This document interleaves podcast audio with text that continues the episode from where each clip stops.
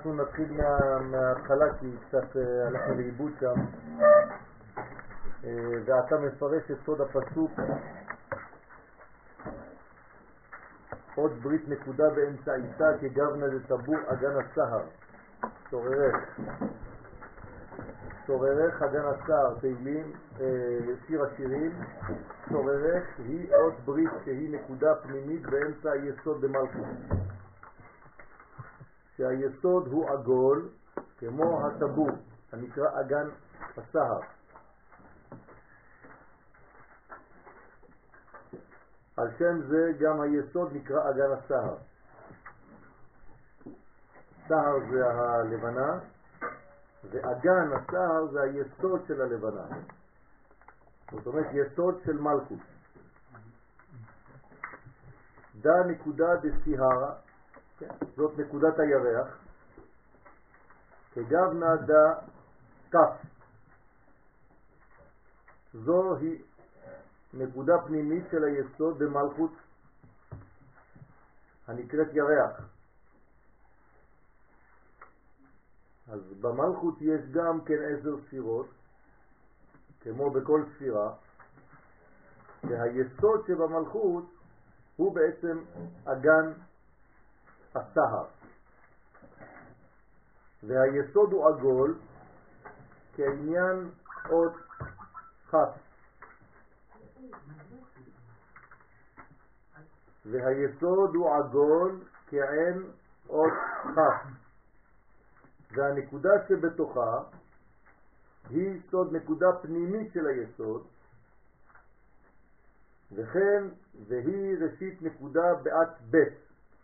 אותו דבר באות ב', אתם רואים את הצורה הקשת, שזה בעצם רמז ליסוד, היסוד נקרא גם קשת, ובפנים הנקודה הפנימית של היסוד היא הנקודה בעצם, נקודת המפיק, שנקודת ציון או ציון היא נקודה ראשונה שבתורה, באות ב' בבראשית. זאת אומרת שגם בבית ובראשית אנחנו שומעים את הזיווג ב. כן, ברגע שאנחנו אומרים ב ולא ו, אז זה סימן שיש כאן זיווג. ולכן כל פעם שיש נקודה בתוך האות, רמז שהיסוד נמצא שם ופועל. ואות ב' היא המלכות הנקראת בית. כלומר, אם אני כותב בית, אני כותב בית. אל תקרא בית, אין בית אלא אישה.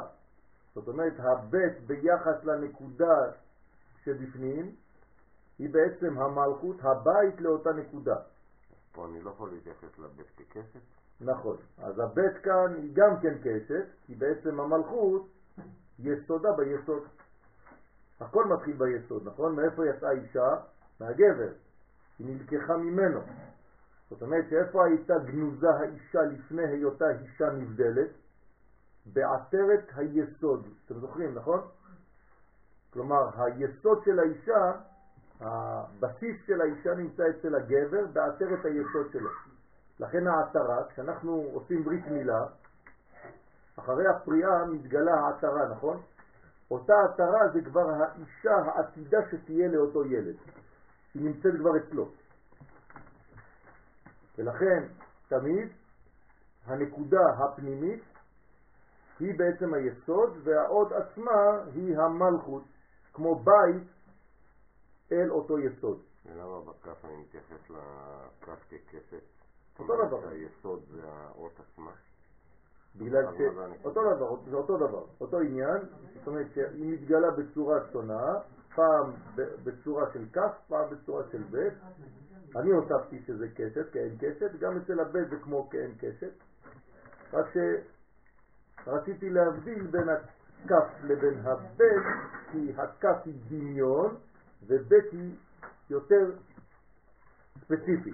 למשל, כך חצות או בה חצות, נכון?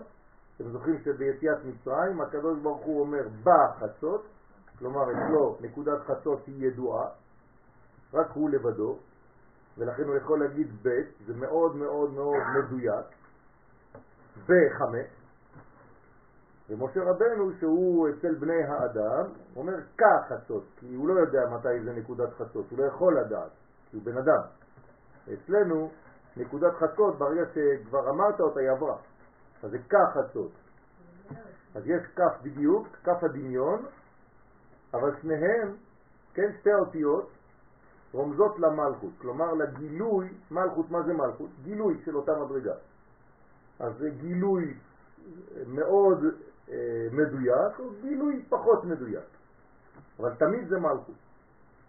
כשהקדוש ברוך הוא מדלג במצרים על בתי בני ישראל, הוא מדלג על המלכות, על המלכויות, על הלבושים, נכון? זאת אומרת שהלבושים לא בסדר, על זה צריך לדלג. היסוד של ישראל הוא תמיד בסדר, זה לא מדלגים, אה, בגלל זה גואלים את ישראל, בגלל שביסוד שלו הוא טוב. אבל על מה כן אפשר לדלג וצריך לדלג לפעמים? על הגילוי שלהם, הגילוי החיצוני לא כל כך יפה לפעמים. אז זה נקרא שהקדוש ברוך הוא מדלג על הבתים, על הבתים. אבל הוא אף פעם לא מדלג על היסוד הפנימי, אין מה לדלג, שם זה יסוד קדוש. ואמר, בת קול היא היא ודאי. זאת אומרת, האות ב' נקראת בת קול. להפוק מן הקול עצמו. כן? יש קול שהוא יסוד או תפארת, נקרא קול, ובת קול זאת המלכות. כן? כמו שמיים ושם שמיים. זה לא אותו דבר. בסדר? למשל, מחלוקת שהיא לשם שמיים, לא לשמיים, אין דבר כזה מחלוקת לשמיים, אבל לשם שמיים, זאת אומרת למלכות, המלכות תקרא שם, של מי? של השמיים. בסדר? זאת אומרת שיש כאן בעצם דברים מאוד מדויקים שהזוהר עכשיו אומר לנו, בת קול היא היא ודאי. אנחנו מדברים כאן על בת קול, בת גם בית, בית, המלכות נקראת בת קול ודאי. כללה דניקודין ועצמן, והיא כוללת את כל הנקודות בנקודה הפנימית שבה. זאת אומרת שהמלכות יש לה, היא עצמה נקודה פנימית, שאותה נקודה פנימית שבמלכות, בגלל שהיא מלכות והיא אחרונה סוף כל המדרגות, היא כוללת בתוכה את כל מה שהיה לפני. כי התכונה של המלכות זה כלי קיבול. אז בוודאי שכשאתה מגיע למלכות, אתה פוגש שם את כל מה שהיה לפניה. אז בתוך הנקודה הפנימית הזאת, שבתוכה יש את כל הנקודות, זה כולל את כל הנקודות שהיו לפני כן.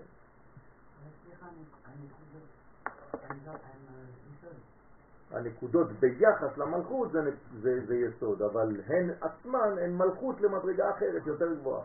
תמיד זכר ונקבה זה ביחס לנותן ולמקבל. אין דבר שהוא מקובע. גם נקבה הופכת להיות זכר שהיא בעצם יולדת. אז זכר ונקבה זה לא איש או אישה, זה נותן ומקבל. דוכרה ונוקבה.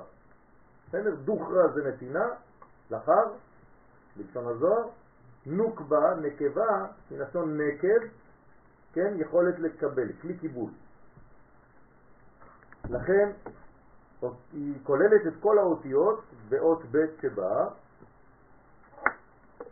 נמצא שהכל רמוז באות ב' בבראשית.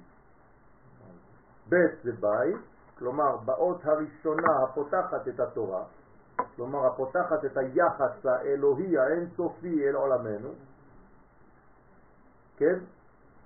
מופיע המלכות, כלומר המדרגה התחתונה שבאלוהות במרכאות, זה המדרגה הראשונה שבבריאה.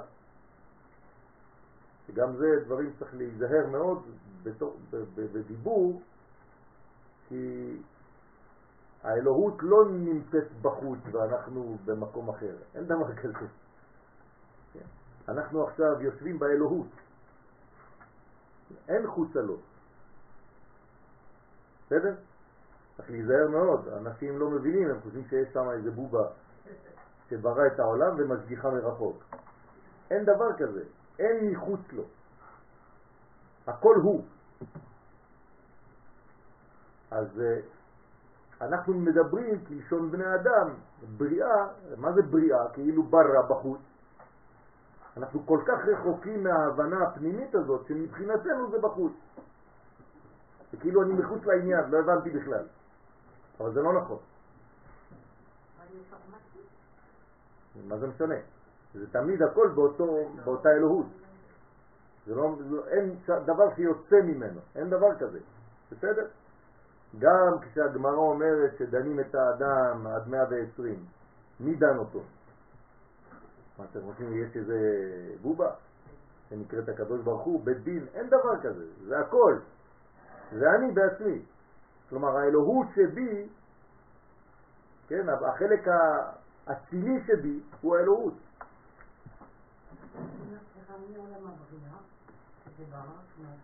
כן. נכון, נכון. בריאה, יצירה ועשייה זה לבושים באצילות. וגם אצילות זה לא עולם ראשון. למרות שאנחנו חושבים שזה עולם ראשון. נכון, נכון. אז הארי הקדוש גילה לנו שיש גם כן עולמות לפני עולם האצילות. בסדר? למשל עולם אדם קדמון, עולם המלבוש, צחצחות וכל מיני שאני לא רוצה למנות עכשיו כי אין מקום לעשות את זה עכשיו. זאת אומרת שיש בעצם אין סוף מדרגות לאותה אין סופיות. זאת זה תמיד אותו אין סוף ברוך הוא, ששום מחשבה לא יכולה לתפוס את הרעיון הזה, שמתגלה בכל המיליארדים ומיליארדים של הופעות בעולם הזה. אבל זה תמיד האלוהות שמופיעה ברמות אחרות. אותה אלוהות אחת, שמתגלה גם בך, גם בי, גם בה וגם בחתול. ולך תבין. כן. כלומר, זה דברים שהם מחוץ להבנתנו, אבל חשוב לא לגדל ילדים בעבודה זרה. כן, לא להגיד לילד שהקדוש ברוך הוא נמצא בשמיים והוא יושב ומסתכל עלינו, דברים כאלה. כן, זה לפתח את הטיפשות ואת האלוהים האחרים, חד ושלום, אצל אותו ילד. זאת עבודה זרה לשמה. דלת מחשבת תפיסה בכלל וכלל, ככה בארמית. להגיד מה, מה, מה, מה, מה, תגיד לו בדיוק ככה. אף אחד לא מבין, אף אחד לא יודע. אי אפשר להגדיר את זה בשום דבר חיובי, אלא רק ב"הוא לא, הוא לא, הוא לא, הוא לא". אבל כל מה שתגיד הוא לא. אבל אם אתה אומר הוא זה, זה כבר עבודה זרה. לא חשוב מה, זה ייעוד. גם שמות. י' כו' אפילו. אם אתה אומר זה השם, זאת עבודה זרה. הכל לבושים, הכל הופעות. ואם אתה אומר גם זה... אין דבר כזה. אין, כי ברגע שאתה אומר גם, זה אומר זה עוד ועוד ועוד, זאת אומרת זה עניין מספרי, זה כבר טעות. ואי היא פתוחה, זה אות ב' של בראשית שבמלכות.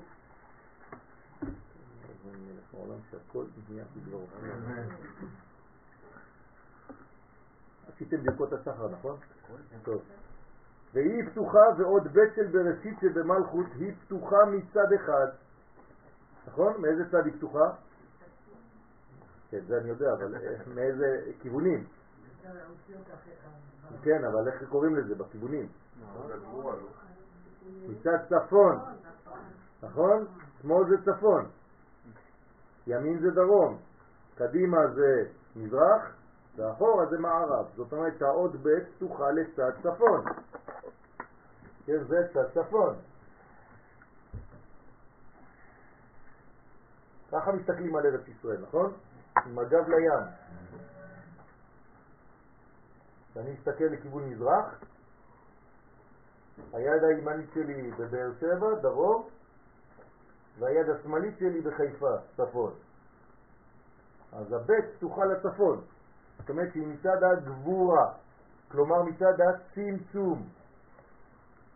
במילים אחרות, אל תשאל מה יש בדרום, כי אתה לא יודע, סגור שם. נותנים לך רק מצד הצמצום. תסתפק בזה, כי אתה בעולם של צמצום, אתה לא תבין מה יש לפני. לכן זה פתוח מצד אחד ורומזת כן, על היסוד, זה קצת קטוע שם, זה לא עין, זה רומזת על היסוד של המלכות, כן, הפתוח, כלפי צדיקיה וחסידיה וחכימיה מראה דאורייתא. כלומר, זה רמז, זה פתוח כלפי כל הצדיקים, כל החסידים, כל החכמים, כלומר זה ספירות, נכון? יסוד, חסד, חוכמה, מראה דאורייתא תפארת וכו' וכו' וכו'. הנה, שהם בסוגריים, חסד, גבורה, תפארת. יש צדיקים גיבורים מצד הגבורה, ויש אנשים שהם חסידים מצד החסד. לא סתם קוראים להם, וחכמים בגלל שהם מלאים בחוכמה. אז כשאדם מוגדר, כן, צדיק, חכם, זה לא סתם. מי שלא יודע, אז הוא קורא לכולם אותו דבר. אבל מי שיודע, אני לא יכול להגיד לי למישהו צדיק או צדיקה סתם. אם אני אומר צדיקה זה בגלל שהוא כל הזמן עושה חיבור, חיבורים. הוא הולך, נותן, עושה, בא, זה. בסדר?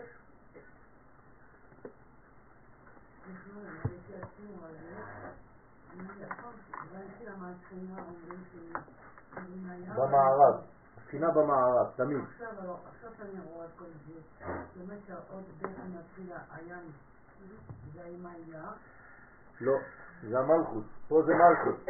אבל זה המלכות בבינה? כן, אפשר לומר ככה. כן.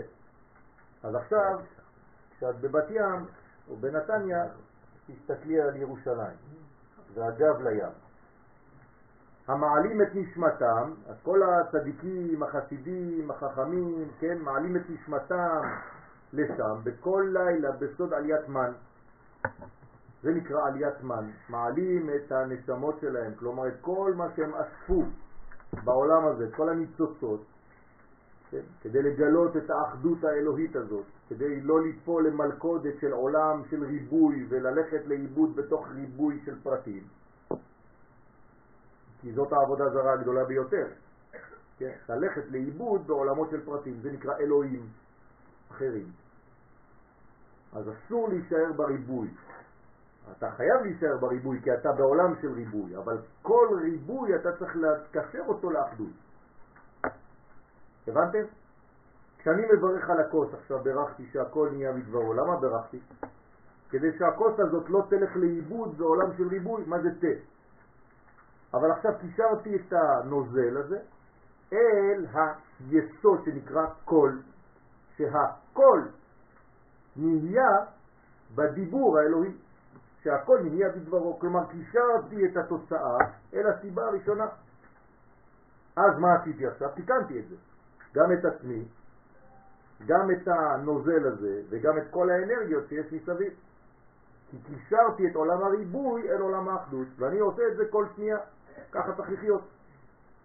אדם שחי בצורה כזאת יותר ויותר, אז הוא תמיד חי בין שני העולמות, כל הזמן מגשר בין שני העולמות, בין שני העולמות.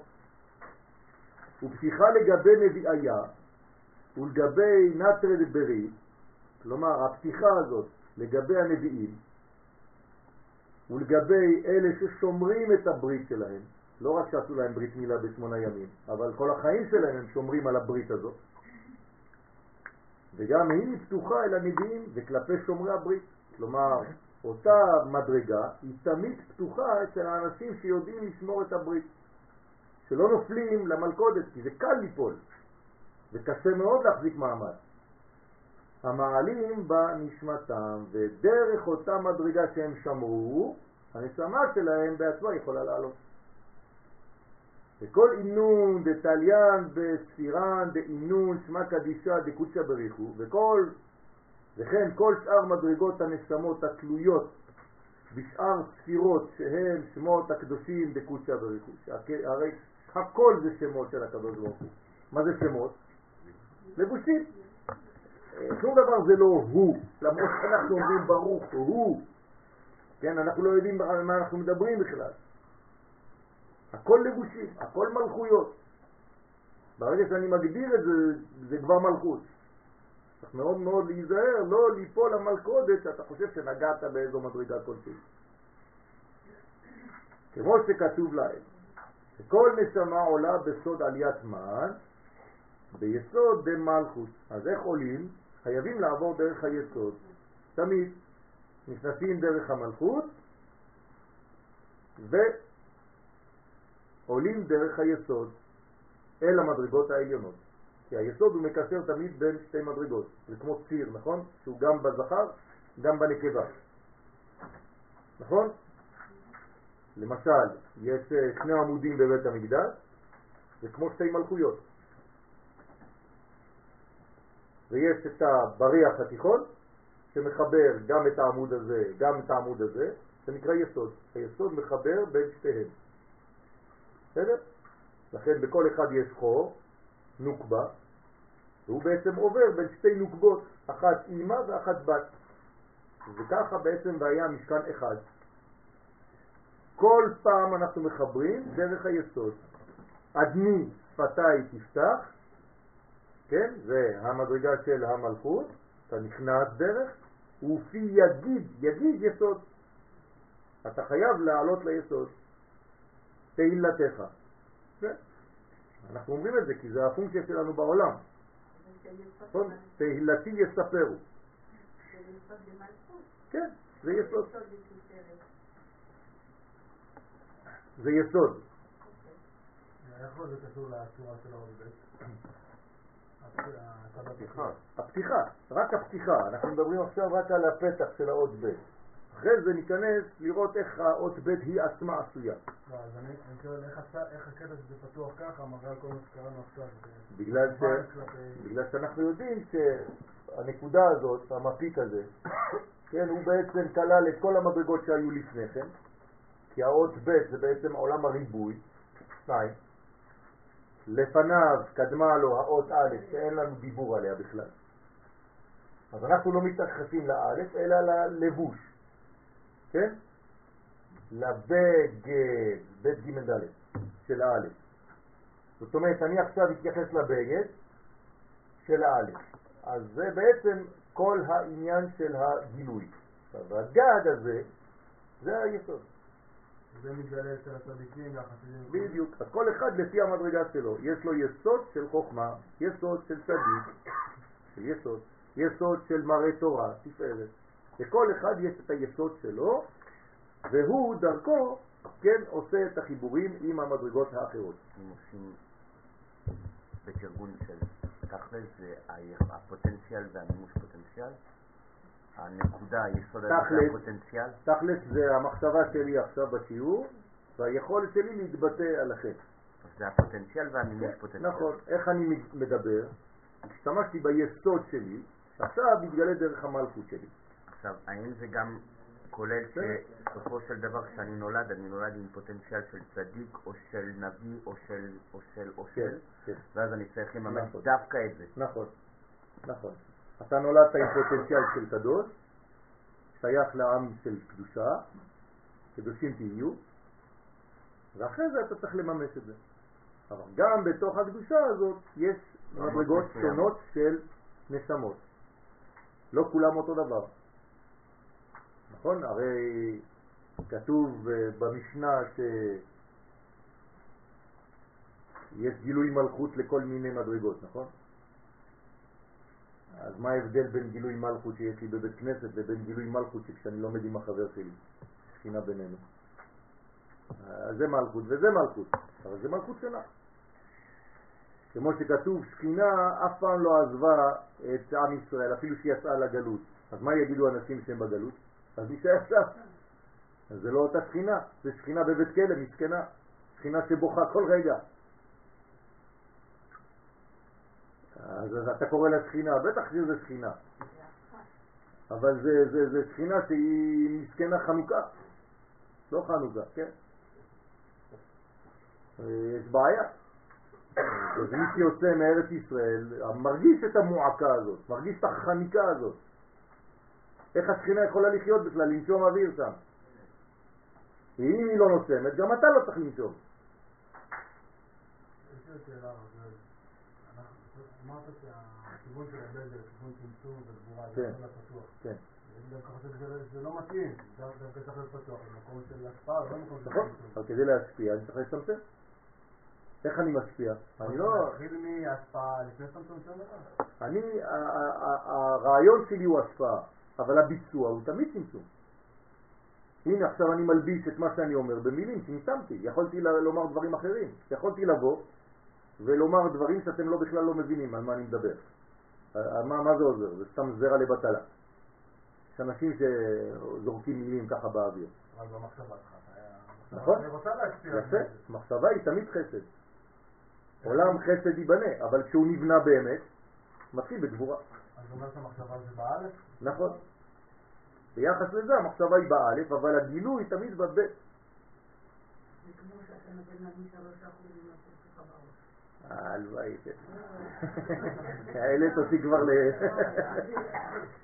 העלית אותנו להרבה, כאילו, תראה, אני לא נוגע ברצפה.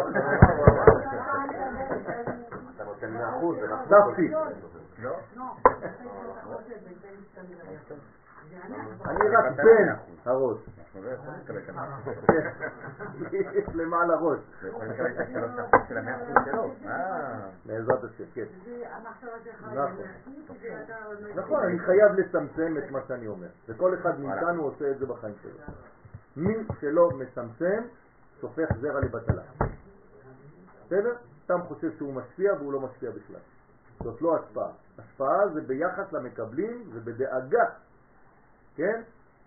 דאגה למקבלים. במילה דאגה יש את היסוד.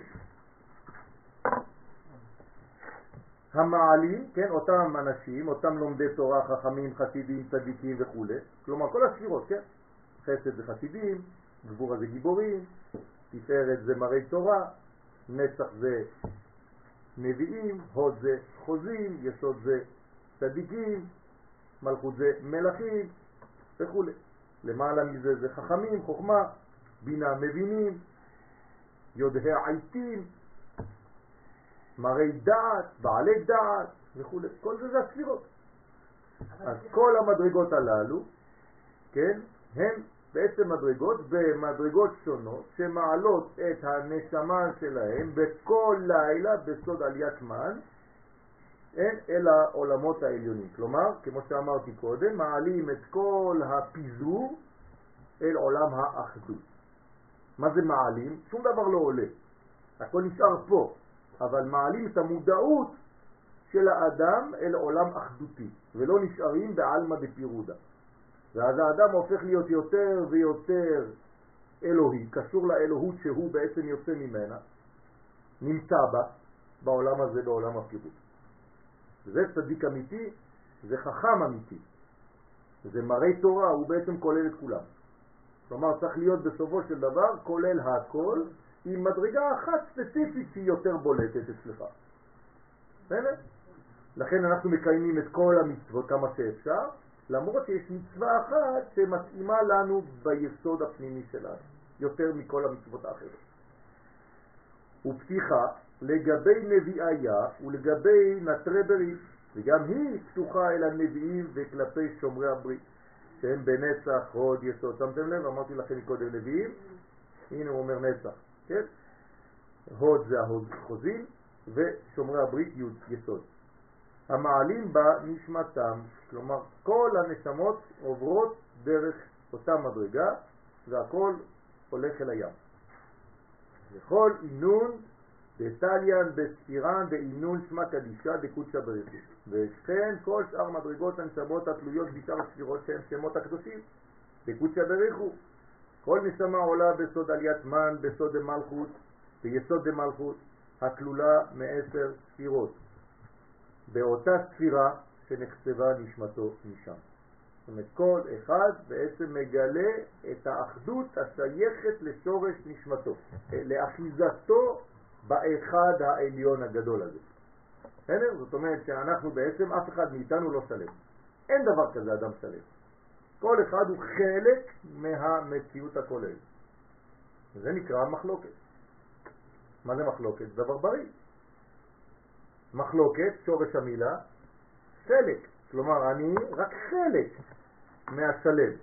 אז כשאני מבטא את הצד שלי במחלוקת, אני מראה שאני חלק, והוא מבטא את הצד שלו במחלוקת, והוא גם חלק.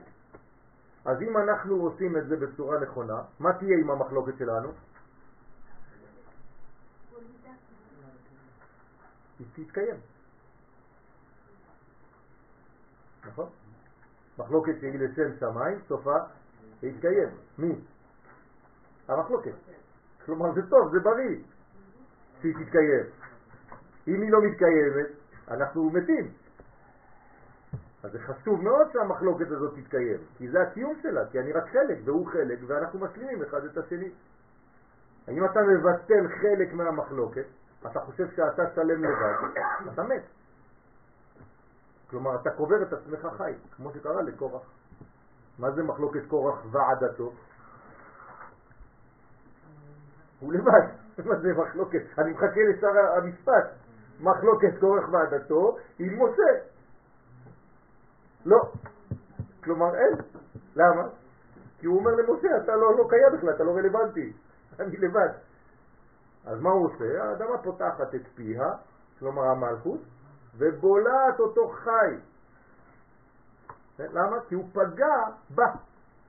כי זה מחלוקת שהיא לא לא לשם מלכות שמיים. אז המלכות אומרת לו, ככה אתה עושה לי? אני אבלע אותך חי. כולנו מוסרים את נפשנו למלכות, נכון? כולנו נקברים באדמה.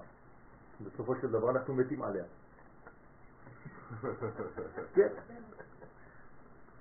אז זה, זה, זה, זה העניין של המלכות. ואמר, ואי סתימה מסיטרא אחרא כלפי רשעיה. עכשיו, מה עם הרשעים?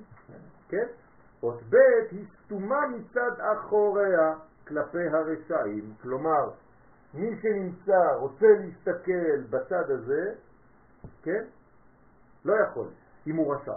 אם הוא צדיק, נותנים לו כמה מדרגות לראות גם מהצד הימני של הבית.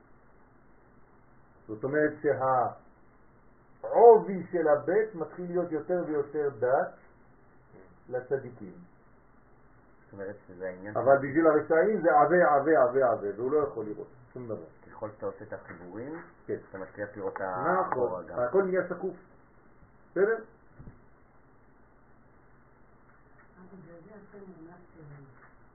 שאנחנו לא יכולים לראות אותו ולחיות. זה אומר שמתי שעוברים לאבד בכיוון השני, בעולם? כן. ובזימנה דעתיין להסתכלה בה, כי בזמן שהרשעים באים להסתכל בה, דהיינו שרוצים לעלות אליה ולקבל שפע ממנה, ממי? מהמלכות, נכון? חזרת אנפין לאחורה מיני הוא כגבנה דה. אז מה היא עושה? היא הופכת את הפנים לצד שני. זאת אומרת נסגרת, נחתמת. כן, זה סוגר את עצמו, זה הופך צורה. זה פשוט כאילו כף שעוד, כמו ציר של דלת, כן? היא חוזרת מהם פנים לאחור. אז בעצם יש לה פנים ויש לה אחור, אז היא משחקת, היא על ציר. כן, יש לה ציר, ופעם היא ככה, פעם אתה מסובב את הציר, כן, והיא הופכת להיות ככה. בסדר? כן, כף הפוכה, ורוצה לומר שהיא מסתרת עצמה או מסתרת עצמה מהם. כלומר, היא יודעת, היא תמיד פתוחה או סגורה, תלוי למי. אז היא, היא נפתחת ונסגרת כמו האישון של העין. נכון? תמיד זה... תסתכלו, אפשר להסתכל על האישון, אני יכול לשאול אותך שאלה ולדעת לפי האישון שלך אם אתה משקר לי. בסדר? ולפי ריבוי האור זה נסגר יותר, לפי מיעוט האור זה נפתח יותר וכו' וכו'. זה בגלל שזה האות של הפתיחה, של הכף, של הבית, של הבניין. אמרנו בהתחלה שזה בעצם הבניין של המלכות. וממילא לא יכולים לקבל שפע ממנה. זאת אומרת שהמלכות יש לה מנגנון פנימי של עצמה, שנשמר מכל מיני אחיזה של החיצונים. כלומר, לא כל מי שרוצה יבוא ויגע במלכות, לא נוגעים בה בצורה קלה. היא יודעת לשמור על עצמה, היא נסגרת או נפתחת למי ששייך לה או למי שלא שייך לה היא נסגרת. בסדר? ובגין דיעקב דאי דיונקה דיוקנה חקוקה בסיהרה, בגלל שיעקב הדיוקן שלו, כלומר הצורה שלו חקוקה בירח, כן? תמן, לפי שיעקב צורתו חקוקה בירח, מה זאת אומרת חקוקה יעקב זה תפארת, אז הצורה שלו חקוקה במלכות, כלומר התפארת חייב להתחבר למלכות, נכון? אז הצורה של יעקב חקוקה במלכות, למרות שהוא עצמו תפארת. אז זה נקרא שצורתו חקוקה למשל על כיסא הכבוד. כתוב בספר פרקי החלות קכ"ה שכשאומרים קדיש, למה אנחנו עושים ככה מתרוממים? קדוש, קדוש, קדוש, לא קדיש, בקדושה. לאן אנחנו עולים? מה זה? זה, זה, עף? כן. אז אומרים כן, אתה צריך לכוון באותו זמן שאתה רואה עכשיו את הצורה של יעקב, אבינו, חקוקה על כיסא הכבוד למעלה, וכשאתה יורד מהקפיצות האלה, אתה רואה שגם צורתו חקוקה כאן למטה. זאת אומרת שאצל יעקב אין הבדל בין מה שיש בסורס לבין מה שיש בתוצאה. ולכן זה נקרא שהוא חקוק, הנה, דהיינו בכיסא הכבוד שהוא סוד השכינה הנקראת סיהרה, סיהרה ירח בארמית. זאת אומרת שיש חקיקה של יעקב, של התפארת, במלכות. אם אין חקיקה כזאת, אז זה לא מעניין אותנו. יעקב לא מעניין אותנו, אם הוא לא חקוק במלכויות. ויעקב יש לו שתי מלכויות, מלכות עליונה, מלכות תחתונה. לאה ורחל. הנה, רוצה לומר שורשי נשמות ישראל, שהם בני יעקב, נשארים חקוקים ביסוד במלכות. עכשיו, מה זה אכפת לי שאני עולה בקדושה ורואה את יעקב למעלה? נו בסדר, ראיתי אותו, אז מה? חתמתי עיניים, יש לי דמיון אה, מפותח? אני מדמיין לעצמי שאני רואה את יעקב.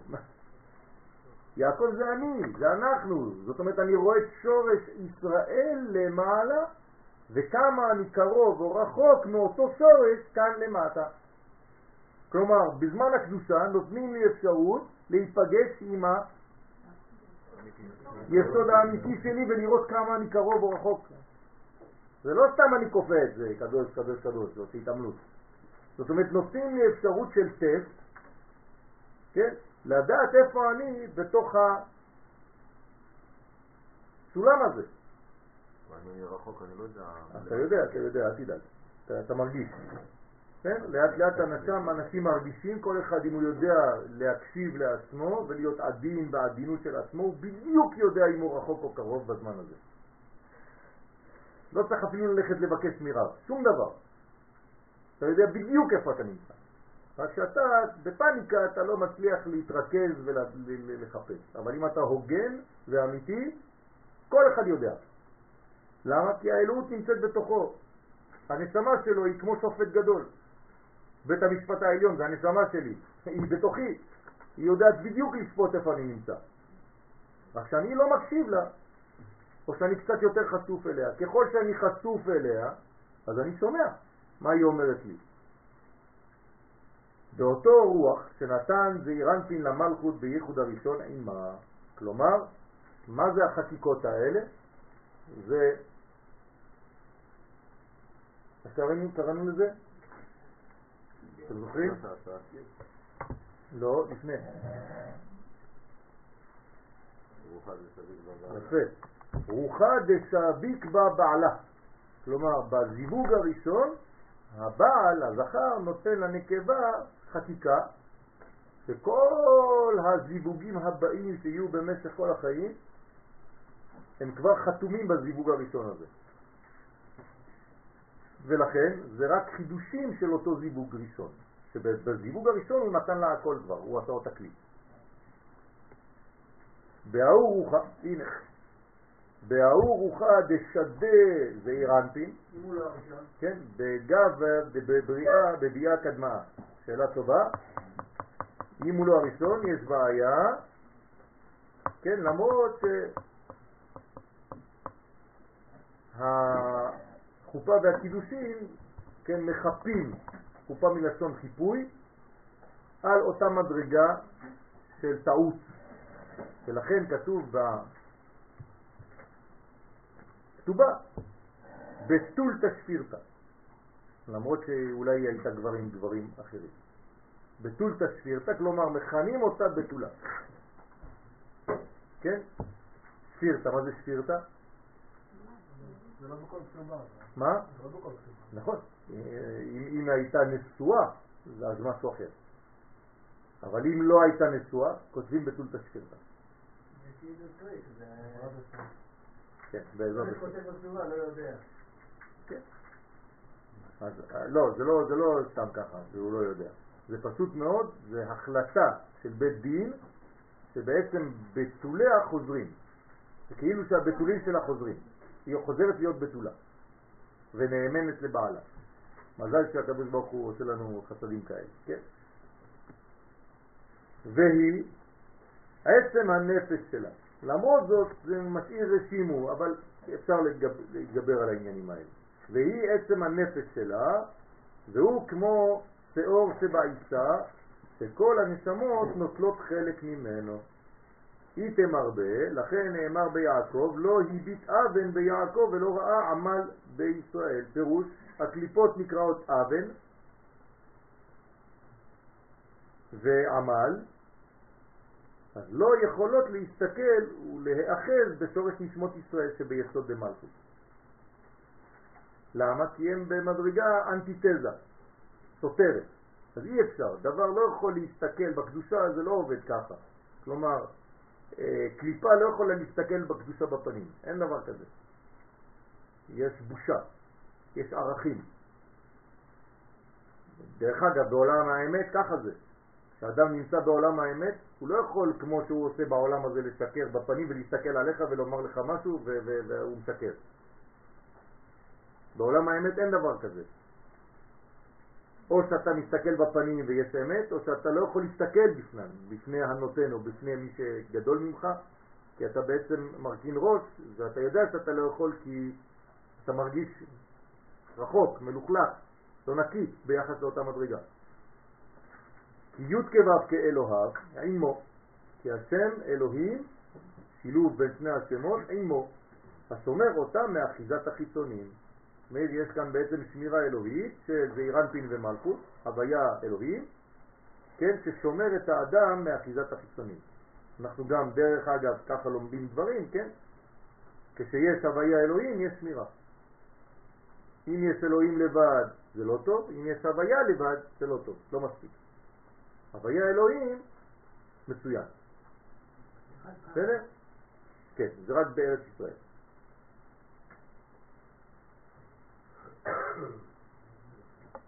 יעקב הוא כזה כי יש לו את השילוב הזה? כן.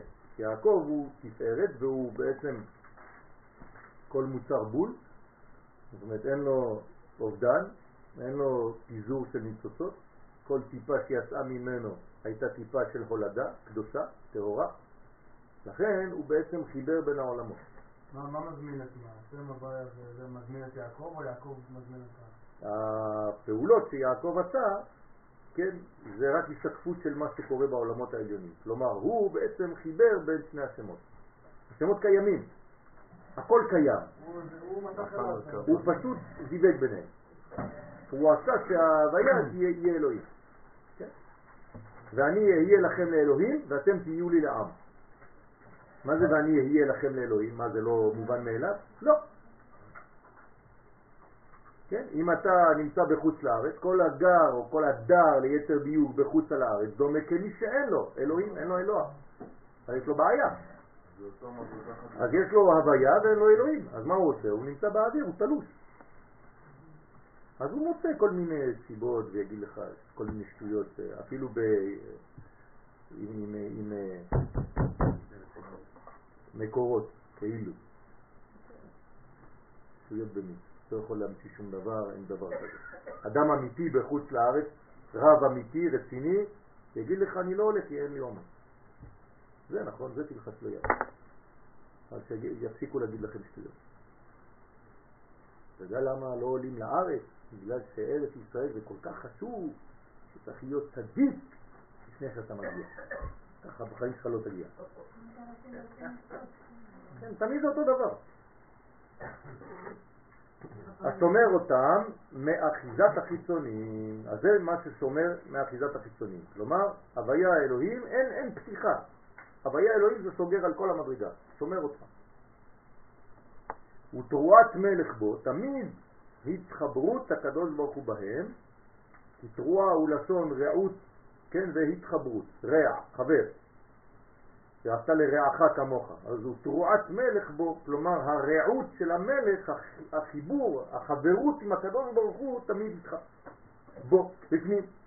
ועל אינון דזרע דיעקב איתמר, ועל אלו זרע יעקב נאמר לעתיד לבוא, וישכון ישראל בטח בדד עין יעקב.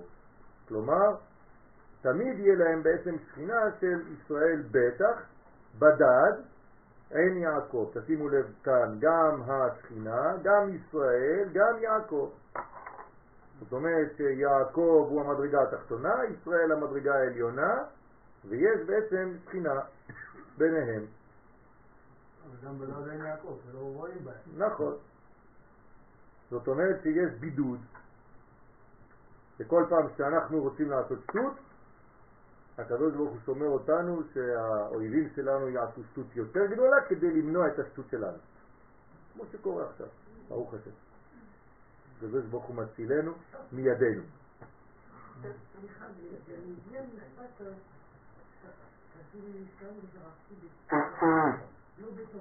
כן. נכון, נכון. זאת אומרת שברוך השם, תמיד הקדוש ברוך הוא מאזן, יש לנו אבו מאזן, שעושה את, את העבודה כמו שצריך.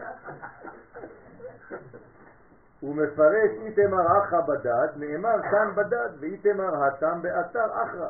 כלומר, נאמר כאן בדד, במקום אחר נאמר, השם בדד ימחנו, ואין עמו אל מחר. כלומר, תמיד הקדוש הוא שומר אותנו, שלא יהיה איתנו אל נחר. מה זה אל נחר? מי זה אל נחר? איפה כתוב אל נחר? והסירו אלוהי הנכר מתוככם. איפה כתוב? ואחר כך, איפה עוד? בתנ"ך? יפה מאוד. ביהושע. מתי ביהושע? יפה. כלומר, כשהם נכנסים כבר לארץ ישראל, ואז פתאום, מה זה הסירו אלוהי הנכר? מה, הם עובדי עבודה זרה? לפי הפשט, הם עובדי עבודה זרה, מה זה הסירו אלוהי הנכר? אלא כל דבר שאתה מגדיר אותו כאילו מחוצה לך, זה נקרא אלוהי נכר. לא הבנת את היהדות כמו שצריך. זה נקרא אלוהי נכר. כלומר זה עמוק, זה לא איזה עבודה זרה פשוטה של ילדים. כלומר עבודה זרה שיכולה להתגלות אצל מי שכן לומד, והוא לא מבין, כן, איך להתייחס לאלוהות. תיזהר, כי עבודה זרה זה לא כל כך פשוט, אה, איזה פסק שאתה מסתחווה לו. לא. אם אתה לא מבין בכלל את העניין, איך זה עובד, כן? אתה יכול לעבוד עבודה זרה כל החיים. לכן צריך ללמוד. אז הלימודים, כן, דרך אגב, אני מכין שיעור על העניין הזה, כדי להחזיר קצת את הדברים, ל... לאפס קצת את העניינים, כי הרבה מאיתנו לא מבינים מה זה בכלל, איך אנחנו יכולים, איך אנחנו מתייחסים לאלוהות, מי הוא, מה הוא, מה, מי, איפה, כן? אז בעזרת השם יש מקורות. צריך ללמוד במערל, ברוך השם, בגאון, הרבה יסודות על העניינים האלה. וברב קוק כמובן, שהוא תמיד צודק. שיהיו ישראל מיוחדים בקדושת בוראם בלי שום אחיזת הקליפות. כלומר, אסור שיהיה מדרגה חיצונית, או שתחשוב שיש מדרגה חיצונית, או שאתה בחוץ והוא משגיח מאיזה מקום, לא יודע מה, כל מיני דברים כאלה. כן, צריך להיזהר מאוד, כל מדרגה שהיא מחוץ למערכת, כלומר אם אתה חושב שיש מדרגה מחוצה לו, אתה כבר עובד עבודה זרה. אין עוד מלבדו. אה, צריך, זה קשה. מה? אנחנו לא הוא, אבל אנחנו חלק מהלאות. או האלוהות מתגלה בתוך כל אחד ואחד מאיתנו לפי מדרגתו. כן.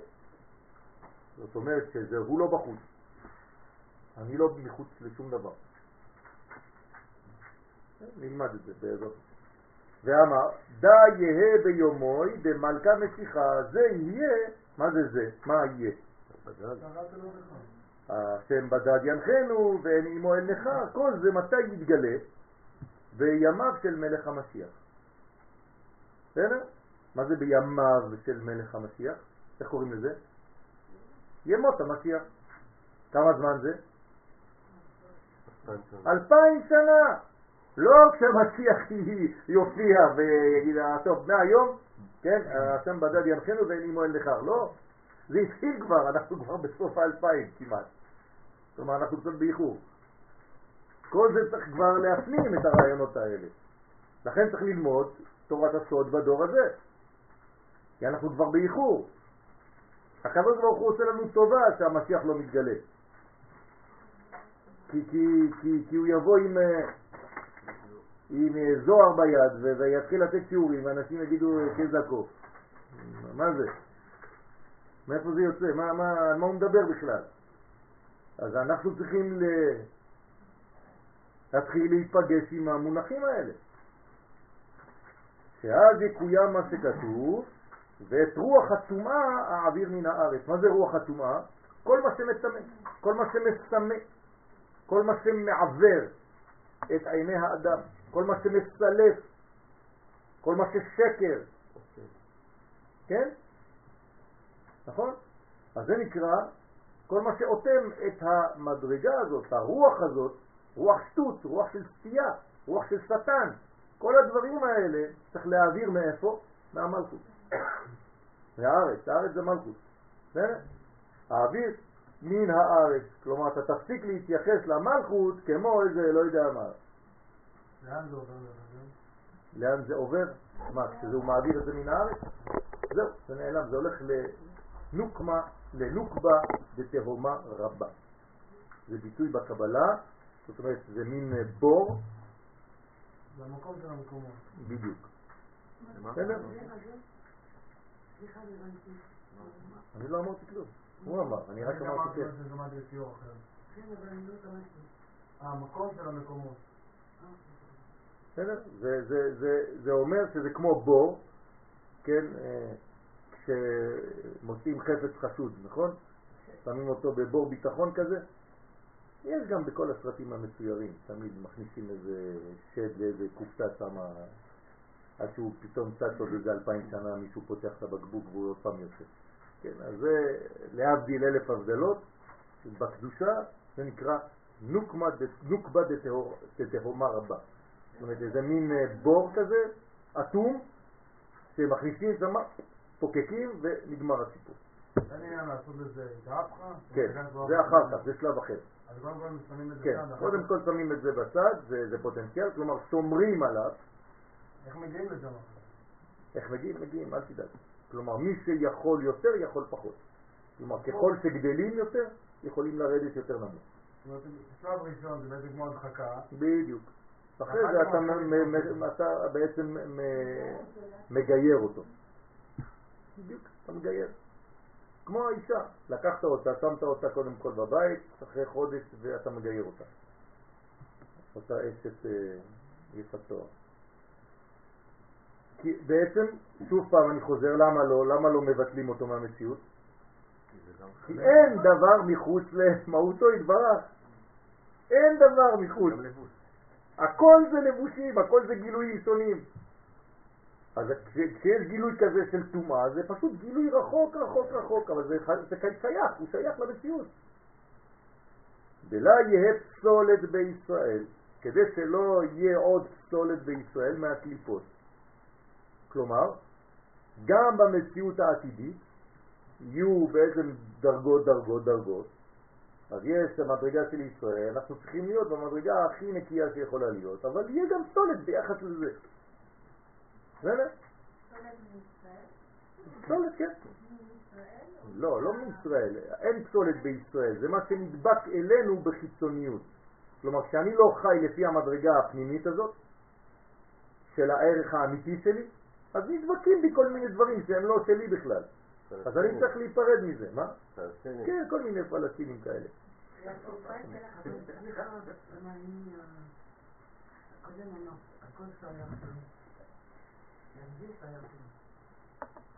זה מה שאמרתי עכשיו. הכל אין במציאות מדרגה חלק שהוא מחוצה לו. לכן. נכון. אלא איך הקליפה זה? קליפה, כמו קליפה. אני עושה ריבה בסוף עם הקליפה. לא. כן. בוודאי. יש לה פונקציה לקליפה הזאת, היא שומרת. לא. בוודאי. מה זה הוא? אם הוא לא נמצא, אז איך היא חיה? זה לא שהוא נמצא, הוא כאילו היה בחוץ ופתאום בא שם. כן, ללמוד את זה, ללמוד. בסדר? אלא י' כו' כבדד ינחנו, שישארו רק בני ישראל לבדם לעבודת בוראם. זאת אומרת שאנחנו נהפוך להיות ממלכת כהנים, כפי שאנחנו באמת בשורש, בגוי קדוש. נכון? זאת אומרת שאנחנו אמ- אמונים, כן, על עבודת הקודש. מה זה עבודת הקודש? על הרמת המוסר של העולם הזה לערכים אלוהיים. זה הפונקציה שלנו בעולם. זה נקרא תהילתי יספרו, זה לא שנתחיל לספר אה, אה, סיפורים. מה זה תהילתי יספרו? כן, הגדרתי, כן, להלל, תהילתי. אנחנו נהלל, זאת אומרת שאנחנו בעצם נגדיר ברמת האנושות מה שהאנושות יכולה לקבל מאותה אלוהים. לכל אומה ואומה לפי מדרגתה. בסדר? ילד קטן אני לא אדבר איתו בצורה שהוא לא יבין, וחתול אני גם כן לא אדבר איתו בצורה שהוא לא יבין. אבל כל זה זה חלקים של אותו גילוי אחד, בגילויים שונים. הלל זה הגדרה. להלל זה להגדיר. לעבודת בוראם הוא מפרש ומן פסולת ומי הם הפסולת, מה זה הפסולת הזאת? כן? אתם רואים שכל האותיות נמצאות שם. אה, נכון? פלס. ואמר, אינון גרים, כן, הם הגרים אשר נשמתם מקליפת נוגה. לכן יש לה חצי חצי. כלומר, צריך לגייר את החצי החיצוני ולהחזיר אותו לפנימיות. ולכן לא נטהרו עדיין מאחיזת הקליפות. ובגין דה הוקמו מראה מתניתין, ובשביל זה אמרו חכמי המשנה, מסכת עבודה זרה, דף ג' עמוד ב', והם מקבלים גרים חדשים לימות המשיח. כלומר, מי שרוצה להתגייר זה עכשיו. בימות המשיח זה קשה מאוד להתגייר. מה זה עכשיו? לפני אלפיים שנה. כלומר, האלפיים שנה האחרונות הגיורים קשים. למה? בגלל שכשחוזרים לארץ ישראל הדברים עכשיו יותר ויותר ברורים, אז מי שעכשיו נכנס לעם ישראל זה יותר קשה, כי הוא בעצם, אתה צריך לבדוק אם הוא נכנס בגלל אינטרסים, כי הוא הולך תמיד עם המנצח, או שבאמת הוא מבין את העיקרון. עכשיו, זה לא עניין דתי הגיור, זה עניין לאומי. זאת אומרת שכשאתה מגייר מישהו, בבית דין, אני לא מדבר פה בחוץ, בבית דין שואלים אותו קודם כל אם אתה מבין שעם ישראל הוא עם שסובל. אתה בטוח שאתה רוצה לבוא אלינו? אנחנו סתם סובלים. כן? אתה בטוח שההיסטוריה, שה, שה, שה, שה, כל, כל ההיסטוריה של עם ישראל, כל החוויה הקולקטיבית שלו מתאימה לך? אתה רוצה להיכנס לדבר הזה? חבל. אתה גוי שקט. יש לך גם עולם הבא כגוי. מנסים לשכנע אותו. לא סתם. אז הוא אומר כן, כן, כן, כן. אז אם עמך עמים, אפשר עכשיו לעבור לפן של המצוות, אלוהיך אלוהי. אבל קודם כל מתחילים בפן הלאומי, לא לשכוח, זה לא דתיות. והם מקבלים גרים חדשים לימות המשיח, גם קליפת נוגה יתברר הטוב מהרע שבה, והאלילים קרות יקרתון, כן, זה שאני. ובילה המוות לנצח, במהרה בימינו אמן. כן, קרות יקרתון, זאת אומרת שבעצם הנצח יבלע את המוות. מה זה שהנצח יבלע את המוות?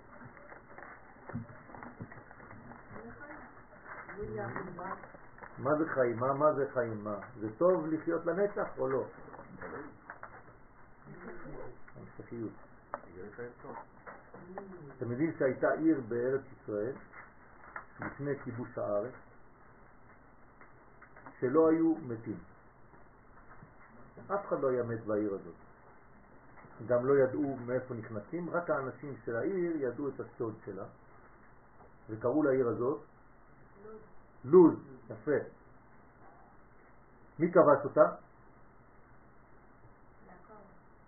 לא.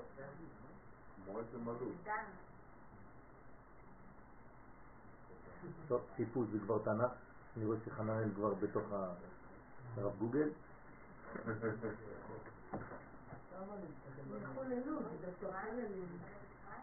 כן. כן, זה מהשורש של יוסף. עכשיו, כבשו את העיר הזאת, עכשיו בעיר הזאת אומרת הגמרא, מספרת הגמרא, שבעיר הזאת היו חיים בלי, בלי סוף. וכתוב בגמרא, מי שקצו בחייהם, נמאס להם כבר לחיות, מרוב שהם כבר זקנים, לא יכולים כבר יותר, היו פשוט יוצאים מהעיר ומתים, כי בתוך העיר לא מתים, רק מחוץ לעיר מתים. אז נמאס להם כבר לחיות, הם לא יכולים יותר, כבר אין מה לעשות, משעמם כבר. כן, אז היו יוצאים מהעיר וככה נשארים כמה עשר דקות, פתאום כן, כל מה שלא הזדקנו במשך אה, מיליון שנה, היו מזדקנים בחוץ תוך שנייה אחת. כלומר, בחוץ הזמן היה שולט, בפנים זה כמו עצם הלוז, למה קוראים לזה לוז? שזה נכרח לעולם, נשאר לעולם. כן, נכון. טולוז, יש בצרפת.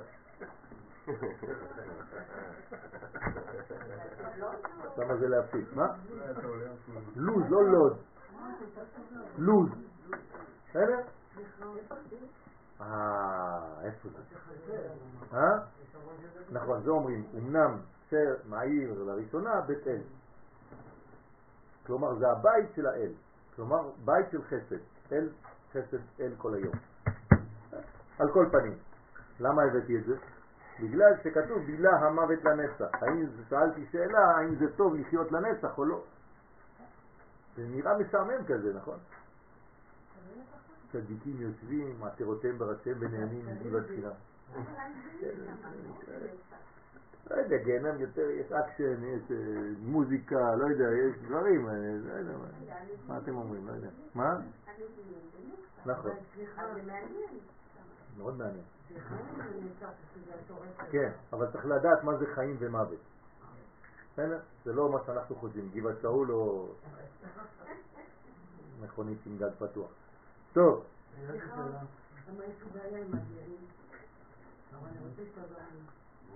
אני בתוך אימה ובתוך ידיעה נורמלית, או יתגיירו, אבל אני לא רוצה שזה יצא. ואני, עם זה, אני לא רוצה לשמוע. לא, הגרים, אם הם באים מנימה חיובית, צריך לגייר אותם באהבה. זאת אומרת שהם אנשים שהיו כבר בישראל ויצאו, וצריך להחזיר אותם לחיק אביהם. כן. אסור להזכיר לו שהוא גר, וגם לך אסור להזכיר. אבל דוגמה, אני מעדיפה שלי יתחתנו עם יהודיות. לא, אין דבר כזה. אין דבר כזה. אם, יש גר, גר צדק אמיתי, אפשר להתחתן איתו ואין שום בעיה.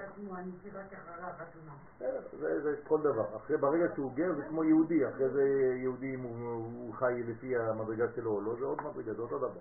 אבל אסור לשפוט, כן? אם לא, לא היינו פה. כל התורה שלנו זה בן גרים, זה רבי עקיבא. רבי מאיר, כן, אונקלוס, כן. אז אסור לזלזל בזה, זה נשמות קדושות מאור, גר זה מלשון גר, זה ג' ראשונות. זה לא סתם, זה מדרגה גבוהה מאוד. הוא ממשיך ואומר, יש לי שאלה במקום אחר על הגרים. כן, הרבה פעמים אני רואה שכאילו מאשימים אותם בכל כל הצבא של ישראל זה בגלל שהם הצטרפו גרים ובגלל לא, לא, לא, לא, לא שהם- גרים, לא גרים, ערב רב, זה משהו אחר. לא. למשל פה הוא אומר זה הגרים, הם הגרים, זה מתן מכניסות לא אומר. כן, זה אבל משהו אחר. אם הם לא היו מצטרפים, כן. הכל היה בסדר. נכון. אבל פה כשהוא אומר גרים, צריך לדעת באיזה מינוח הוא מדבר. יש מינוח של הזוהר, כן, ויש מינוח של, של ההלכה הפשוטה של היום. אצל הזוהר זה בעצם הערב רב. זאת אומרת, כל מי שיצא ממצרים, בגלל שהוא בעצם נאחז בדתיות של משה רבנו. כלומר, מה זה הערב רב? למה הם יצאו ממצרים? למה הם נמשכו? לכריזמה של משה, לאיש הדתי, לא ללאומי. כלומר, יש כאן בעיה, היא עמוקה מאוד, אם אתם רואים את הרמז. רגע, רגע, רגע, זאת אומרת שכרגע, נכון לעכשיו, אם אני עושה, אם אני הולך קצת בקיצוניות במה שאתה אומר, כל מי שנארז בדתיות של הדבר ולא בלאומיות של הדבר, בלבד, בלבד. לקשר אותו לערב רב הזה, כן. וזה מגיע לחטא העגל, כן, כן. שבסופו של דבר המשמעות היא יותר העניין של כן, המשמעות. ההלכה מאשר אשר העם ואהבת ישראל. לא, חס ושלום, אני לא חושב. זה, השורש של הנצרות. זה השורש של הנצרות. טוב, צריך שילוב בין שתי המדרגות. כלומר, המדרגה הלאומית קודמת למדרגה הדתית, אבל היא חייבת להיות משולבת איתה, ובה, בשלב ב'. כן? אחד בלי השני לא יכול לחיות. לא זה בלי זה ולא זה בלי זה. הוא ממשיך ואומר, וההוא זימנה בזמן של ביאת המשיח, עכשיו זה כבר ביאת המשיח, נתפשת ציהרה מאילן קליפין חשוכים. תתפשט השכינה מאלו הקליפות החשוכות, כלומר, מה זה תתפשט? תתפרד מהן. כי תתבטל ממנה כל אחיזת הקליפות הנקראות חושך. זאת אומרת שאנחנו נראה יותר ויותר אור. בסדר? אנחנו ניפרד מהחושך. אבל מה זה אומר גם? שהחושך יהפוך להיות מציאות בפני עצמה, כאילו החושך, אתה תראה אותו, כי עכשיו כל חתיכת אור, כל חלקיק אור יתפרד מהחושך שלו. לאן ילך החושך? יתאסף. אז אתה תראה בעצם חושך גדול, כן? בוכתה של חושך, ואתה תגיד, וואי, יש יותר ויותר חושך. למה? כי פשוט כל מדרגות של אור מאבדות חלק מהחושך. אז עכשיו אתה רואה חושך, כל החושך הולך לאותו כיוון. אז אתה רואה עכשיו הר של חושך, ואתה אומר, וואי, וואי, וואי, אני מתקרב למשיח ויש יותר ויותר חושך. זה לא נכון, זה פשוט שהטוב עכשיו עוזב את כל החלקים, אז אין להם לאן ללכת, אז הם הולכים ומתקפצים יחד. כלומר, אתה יכול עכשיו יותר ויותר לראות את הדברים בהבדלה. כאן האור, כאן החושך. כלומר, יהיה יותר ויותר קל לדעת איפה האור ואיפה החושך, למרות שהם ישמשו בערבוביה. כלומר, הם יהיו באותו זמן, באותה עת, ובכל מדרגה אתה תראה אור וחושך. כן, כמו האור ליום השמיני. נכון. כן, כן. ומתחדשה בלבושים שפירים ותתחדש בלבושים יפים, דהיינו בלבושי מלכות. כלומר, המלכות מצד שלה תהיה נקייה. כמו תינוק שנפרד מהשיליה, השיליה הופכת להיות דבר שלם, והתינוק הוא דבר שלם. נכון? אז יש לך בעצם שתי לידות. כל פעם שאישה יולדת, היא יולדת שניים. שיליה ותינוק. אז גם השיליה שלמה. היא שלמה, זה ברכה. זאת אומרת שהתינוק שלם. מהמצוות, לכן יהיה תהיה לבושה בלבושי מלכות, היא לבושים יפים.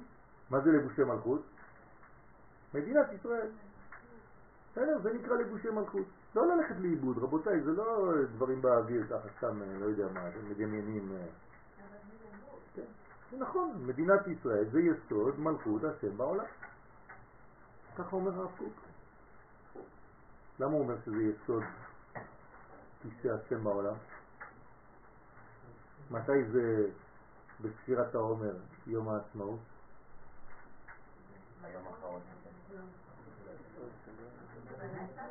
מלכות שביסוד. אז הוא אומר את זה ברמז. כלומר, הוא הלך לראות בספירת העומר, הרב קוק, זצ"ל, וראה מתי יום העצמאות. אז הוא ראה שזה במלכות שביסוד, כן, אז הוא אומר, הנה, זה יסוד מלכות השם בעולם. כן, זה נכון, זה אמיתי, זה לא סתם. מהמצוות ומהמעשים הטובים של בני ישראל, כמבואר בזוהר פרשת נוח. זאת אומרת שממה בנויה המלכות הזאת?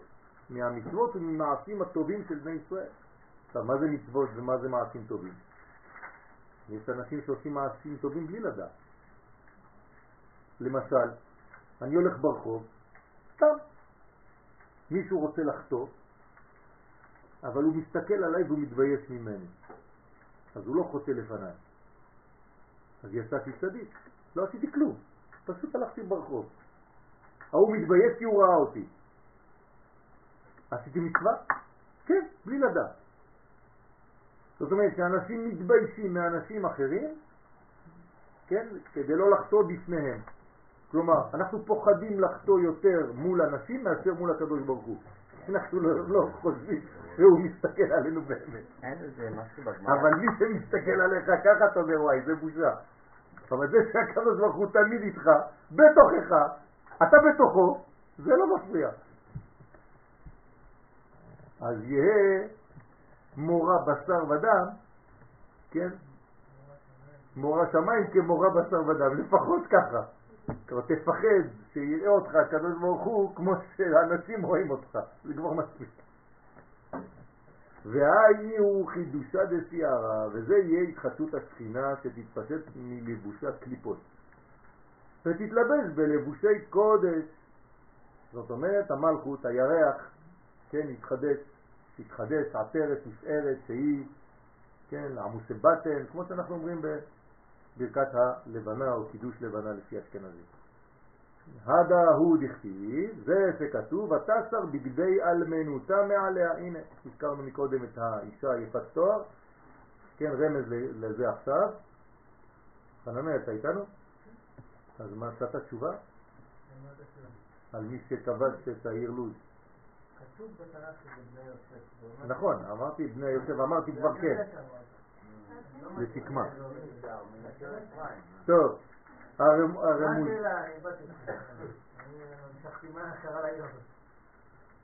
העיר הזאת, זהו, נכבשה. כן. למה, למה הם כבשו? למה כבשו את העיר הזאת? אם זה כל כך טוב, זאת השאלה שלי. יכול לגור בה. לא. למה ביטלו את זה? כמו כל דבר, יש שני הצדדים לכל מטבע, זה תלוי. לא, אבל למה דווקא. בני יוסף, כן, צריכים הם לכבוש את העיר הזאת? זה העבודה שלהם דווקא. מה הסכנה אצל יוסף? לא. החומר. הוא ממונה על קידוש החומר, החומריות, העולם הזה. ובגלל ששם החיים לעולם, אז הוא צריך לדעת איפה הגבולות של הדברים האלה. אז אומרים לו, אתה צריך ללכת לכבוש את העיר הזאת. זאת אומרת, כל אחד בעצם כובש את העיר ששייכת לזהות הפנימית שלו. כלומר, כל אחד מאיתנו, כן? איזה הוא גיבור? הכובש את יצרו יותר מלוקד עיר, נכון? למה, למה עשו את ההשוואה בין כובש את יצרו ולוקד עיר? כי זה אותו עניין, כלומר כשאתה כובש חלק ממך זה כאילו כבשת עיר בתוך המציאות שלך, עיר שלמה, אבל איזו עיר אתה צריך לכבוש? עיר ששייכת לדבר שאתה כן יכול ליפול בו, אתה דווקא. אז את העיר הזאת אתה צריך לכבוש. זאת אומרת שיש כאלו, כאילו, שייכים לעם, שצריכים לכבוש את החוץ, כי הרי חלק מהעם לא את החול. את החוץ. לא, לא, לא נכנס בגדר של ארץ ישראל. כן, אז מה זה... שבט וחצי נשאר בחוץ. כן, אבל זה, זה, זה, זה עוד עניין אחר, מה זה לכבוש את החול? מה זאת אומרת לכבוש את החול? להפוך את החול לארץ ישראל? אה, לא, אז מה? דווקא הם לא, זה לא נשאר ב- ב- בגדרות של ארץ ישראל, המקומות האלו. זה כן, למה זה כן? זה כן. זה כן. כן, כן, כן, זה כן. יש כמה, יש כמה גבולות לארץ ישראל. יש הגבול כיבוש של יהושע ויש ארץ ישראל השלמה האמיתית. יש כמה גבולות. התורה לא אומרת פעם אחת גבול. באמת? עוד לא הגענו לגבולות האמיתיים. עכשיו רוצים לתת לנו את המפתח של עזה. ו-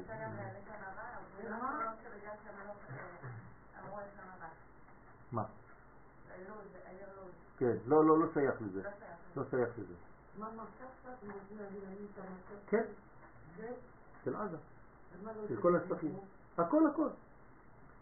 שבוע אמרו שהם רוצים להחזיר לנו את המפתחות. אז בנט אמר תביא, תביא מהר. הוא אמר נמאס לנו, אנחנו לא יכולים כבר לעשות כלום, אז תיקחו את המפתחות, אתם תהיו אחראים על הכל. הפלסטינים. מה, לא שמעתם? אבו מאזן אמר השבוע. אני מחזיר את המפתחות של כל השטחים למדינת ישראל. תעשו מה שאתם רוצים, אנחנו נשב בשקט, אתם תשלטו על הכל. אמרתי אמן כן יהי רצון. כן, אבל אה, יש אנשים שפוחדים מזה. טוב. הרומזים על לבושי הקליפות, ואיתמר בה, ונאמר בה, תתחדש כנשר נעורייכי. דהיינו כנסר הזה, שמתחדשות כנפיו והנוצה שלו. כן, אתם יודעים שהציפורים, הנסר, הוא לא כל הזמן עם אותן אה. נוצות, תמיד זה מתחדש. אז אתה רואה כל הזמן אה, למי יש פה תוכי או ציפורים. אתם רואים מלא נוצות למטה. כן, כן, אבל אני, יודע, אבל אתם. כן. אז אה, כל מי, אתם רואים כל הזמן הוא כאילו משיל את הנוצות של אתמול ויש לו נוצות חדשות. כן. אז אה, למה זה? מה זה אומר? זה אומר שהוא כאילו מתחדש כל יום. ולכן כל יום הוא חדש, הוא לא, לא משעמם לו, אף פעם לא ראיתי תוכי שאומרים, מה, כן, אין דבר כזה? חתול שמשעמם לו, כל הזמן הוא מסתכל, פעם ככה, פעם ככה. כל הלילה, הוא פעם בצד הזה של החדר, אחרי זה הולך לצד השני, מסתכל על אותו חדר מזווית אחרת, אחרי זה הולך לפח אשפה, מסתכל עליך שעתיים, מסתכל לשם, מסתכל לשם, משעמם לו. זה מה הוא עושה, הוא רואה את הסרטים מיד. טוב. אה, הלוואי, הלוואי. את יודעת כמה אנשים אני מקבל שכבר נמאס להם מהחיים? מבחינת פיזיולוגית אנחנו. נמאס להם כבר, כן, מבחינה פיזיולוגית כל שבע שנים, כל שש שנים. כל שבע שנים יש כן. כל השלד, כל השלד. השלד הכל. אבל האנשים מבחינה מנטלית לא. כן, זה התחדשות פיזית. סליחה, אין דבר שמתחדש כל יום? יש מלא. יש לפעמים אנשים שמתחדשים כל יום, זה נקרא צדיקים. אבל מי שלא, כל יום אה, עובר, הוא נהיה יותר ויותר עייף מהחיים. מה? זה, זה בדיוק מה שצריך ללמד, אבל למה הם הגיעו לדיכאון הזה? איך מגיעים לדיכאון הזה? כן?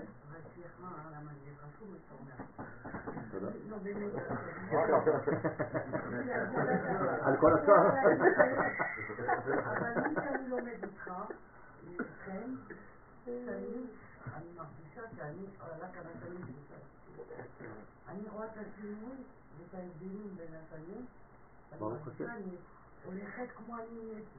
טוב, את לא רפרנס, את אה, כמו... איך קוראים לזה? ציפור החול. את מכירה את ציפור החול? פניקס. כל הזמן נשרף ועוד פעם נבנה מחדש. נאורי פוטר, נגמר לה. כן? כן, ברוך השם, ברוך השם, אבל יש הרבה אנשים שהם בדיכאון והם לא, אין להם התחדשות כזאת. הולכים לאיבוד חס ושלום. אז אה, זה צריך להיזהר. וכשמזקין חוזר לנערותו. אז הנה, מה, מה צריך לעשות? יותר אתה נהיה זקן, יותר אתה נהיה נער. כן? ככה צריך לעשות. זה מה שהוא אומר. תתחדש כנשר נעורי זאת אומרת, זה מה שהקדוש ברוך הוא, זאת העצה של הקדוש ברוך הוא, ככה צריך להיות. אבל זה לא מה שקורה תמיד, עובדה שהקדוש ברוך צריך להגיד את זה. זאת אומרת שאנחנו קצת נרדמים, ונמאס לנו כבר. והשכינה נקראת נשר. למה דווקא נשר? כי השכינה היא בעצם הנשר. לכן תתחדש בחינת נשר, כן, חבצלת השרון, חבצלת הנשר. ומיד היא מתחדשה, ומיד שהשכינה תתחדש בלבושים יפים, מיד יתקיים קרא דנבואה בישראל, מיד יתקיים הפסוק של הנבואה בישראל, כשזה יקרה, כשעם ישראל יחזור לרעננות כזאת, כן, ל- ל- לרוח של אה, לוחמה, של בניין, כן, לא מלחמה סתם, אבל כמו ילד שמלא אנרגיות. דהיינו מה שכתוב, ואת רוחי אתן בקרבכם. איפה זה כתוב? אה? חננאל. יפה, ביחזקאל, כן? איזה פרק? ל"ז. ביחזקאל ל"ז, ואת רוחי אתן בקרבכם, ועשיתי, ועשיתי מה? לא, זה לפני. ועשיתי, לא, לא, לא, זה היה לפני. לב מה, מה? כן, לב בשר, זה ברסלב, זה אותיות ברסלב. כן, לא. ועשיתי אשר בחוקותיי תלכו, ואת משפטותיי תשמרו ועשיתם. בסדר? זאת אומרת שבסופו של דבר אנחנו נעשה מצוות. אבל כמה קדמו לזה שלבים? שהקדוש ברוך הוא בכלל לא מדבר לא על תורה ולא על מצוות, שש שלבים. שישה שלבים קדמו ל... ועשיתי אשר בחוקותיי תלכו ומשפטותיי תעשו ושמרתם ועשיתם. בעצם עולם שלם. זאת אומרת שקודם כל הקדוש ברוך הוא מביא אותנו לארץ ישראל ואחרי זה הוא מחליף לנו את הלב של האבן ללב בשר ואחרי זה הוא שופך עלינו מים טהורים לפני זה ואחרי זה מלא דברים לפני שהוא אומר שבסוף נקיים גם מצוות. זאת אומרת, נקיים מצוות בסוף, אבל זה השלב האחרון, בזה הוא חותם? כי זה הסדר. אני אומר? את זה בגלל שזה כתוב פה, ואת רוחי אתן בקרבכם. כן. כלומר, זה השלב הראשוני. מה זה ואת רוחי אתן בקרבכם? זה עדיין לא מדובר על תורה ומצוות, כלומר על קיום, כמו שאנחנו חושבים, אלא קודם כל רוח. מה? לא, לא, לא. התשובה זה חזרה לארץ ישראל, זה התשובה. רוח זה לא נבואה? רוח זה, מה זה את רוחי אתן בקרבכם? יהיה לכם קודם כל רוח חיים. כלומר, זה, זה, זה חיים, כן? ויפח באפיו נשמת חיים. כמו רוח חדשה. רוח חדשה, נכון? כן, כן. היא נסר, היא מתחדשת, כנסר נעורה אישית, כלומר הכל מתחדש. ככה צריך אדם להיות. מ- משאיר את, אני, את, ה, את, ה, את הניצוצות או את הנוצות של אתמול ומתחדש. מה? כן, כן, מספר שלוש. מכון אורה. ואת רוח הנבואה אתן בקרבכם, זאת אומרת זה נקרא רוח, כלומר מה זה רוח נבואית?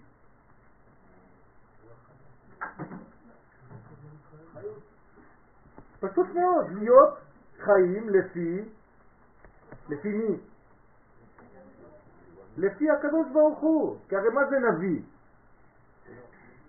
הוא פשוט לא, הוא, הוא, הוא לא חי כאילו מעצמו, הוא חי כל הזמן בוודאות שמישהו מעביר דרכו, נכון? זה נביא. אז זאת אומרת שברגע שנחיה בצורה כזאת, שאני מבין שאני, כל מה שאני עושה עכשיו זה נבואה. אה, ניב, ניב שפתיים. בסדר? נבו, זה לא. אה נבו, כן נבו. לא זה, זה, זה בדיחה, כן, יאללה נביא. כן. אבל באמת זה העניין של ניב שפתיים. זאת אומרת שבעצם השפתיים שלי מגלות את התוכן האלוהי שבי. אני לא משקר. זה נקרא נביא. נביא, לא יכול, או שהוא נקרא נביא שקר, זה מסוכן כבר. בסדר? ועוד יתקיים מה שכתוב, ונתתי לכם לב חדש, מכוח ההערות של המלכות הנקראת לב. כן, מה זה לב חדש בעצם? הערות חדשות. כלומר, התורה תתחיל לנשום. כן, אני זוכר את הרב גבי, זוכר לטוב, כן, הרב היישוב, הרב גולדמן, שליטה. כשהגענו לארץ לפני 20 שנה, אז התחלנו ככה ללמוד, ועם הרב גבי הייתה לי חברותה, שנים. אנחנו לומדים גמרא ביחד וזוהר ביחד. כלומר, עשינו כזאת חברותה בינינו. אז uh, יום אחד הוא אמר לי, תשמע, התורה התחילה להתייבש. ועכשיו עם התורה הזאת ש, שאנחנו לומדים ביחד, פתאום אני מרגיש כאילו רעננות כזאת, כאילו לחוץ, שמתחילה להתחדש. הוא הרגיש את הצורך בתוכן פנימי. ורוח חדשה אתן בקרבכם וגומר. מכוח הערת זעיר אנפין הנקרא רוח. אז זה נקרא רוח חדשה אתן בקרבכם, ואז יתקיים מה שכתוב, וניבאו בניכם ובנותיכם. מי כתב את זה? איזה נביא?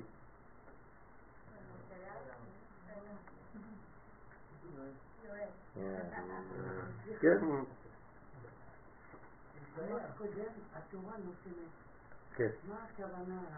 תורה שיש לה בעצם אה, רוח חיים, חיה, רעננות, חידושים, אתה לא מתייבש כזה יבש, ישן, כן, כזה כאילו הכל כבד לך. פשוט תורה של, של, של שמחה, רעננה כזאת.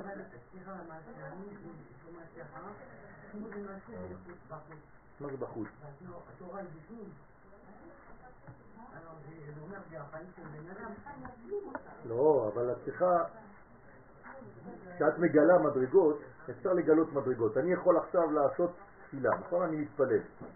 אני יכול להתפלל כמו רובוט. אבל אם אני לומד את חשיבות התפילה, אני נותן פשוט פנים חדשות לאותה תפילה. אני ניגש לתפילה בצורה אחרת לחלוטין. מה גרם לי את זה? עצם זה שאני לומד את החשיבות של הדבר, אני מעורר מחדש, בפן חדש, את אותו עניין, את אותה מדרגה. לכן הלימוד הוא חשוב מאוד, הלימוד הפנימי מרענן. מי שאומר שהתפילה היא מתעממת, כן. זה אומר שהוא יבש. כן, הוא מתייבש, נכון? זה נקרא לולב, היבש, פסול. צריך להתרענן, צריך לרענן את עצמו. מה זה אומר? שאתה קצת מפוצל. מה זה לולב היבש? לולב שהעלים שלו כבר פתוחים, נכון? ולכן הוא צריך להיות כזה. כלומר הוא צריך להיות אחד. אם הוא לא אחד, הוא לא ירוק, הוא מתחיל להיות צהוב, והצהוב הוא פס, התפוצץ כבר, כלומר הוא יותר מדי בעצם, ממה זה נובע? מכעסים. הכעסים מפרידים את האדם, מפוצצים אותו, במקום לאחד אותו. כלומר הוא נהיה מפוצל. ולכן צריך לתקן את זה ולהחזיר את זה לאחדות. כלומר, לשים עליו שמן או מים, זרימה של חיים, כדי שהוא יהיה ירוק. ומה זה ירוק? קו אמצעי. בסדר? כלומר, ההפך מירוק זה קרי. חס ושלום. רק, רק, רק נזק יכול לתת, חס ושלום. וכל בנייך לימודי השם. כלומר, איפה שאתה רוצה לעשות בלגן תכניס אותו. זה קלף חזק.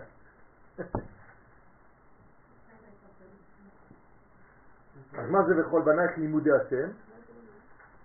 שכבר לא ילמדו תורה שהיא לא תורה אלוהית אמיתית, פנימית. למה קוראים לקבלה תורת אמת? תורת האמת. מה, יש תורת שקר? מה זה תורת האמת? חוכמת האמת. זה לא שחס ושלום התורה היא שקר, אלא זה שהלימוד שלך לא מספיק מכוון לפנימיות, אז אתה בעצם לומד רק את התורה בפן חיצוני, זה לא מספיק.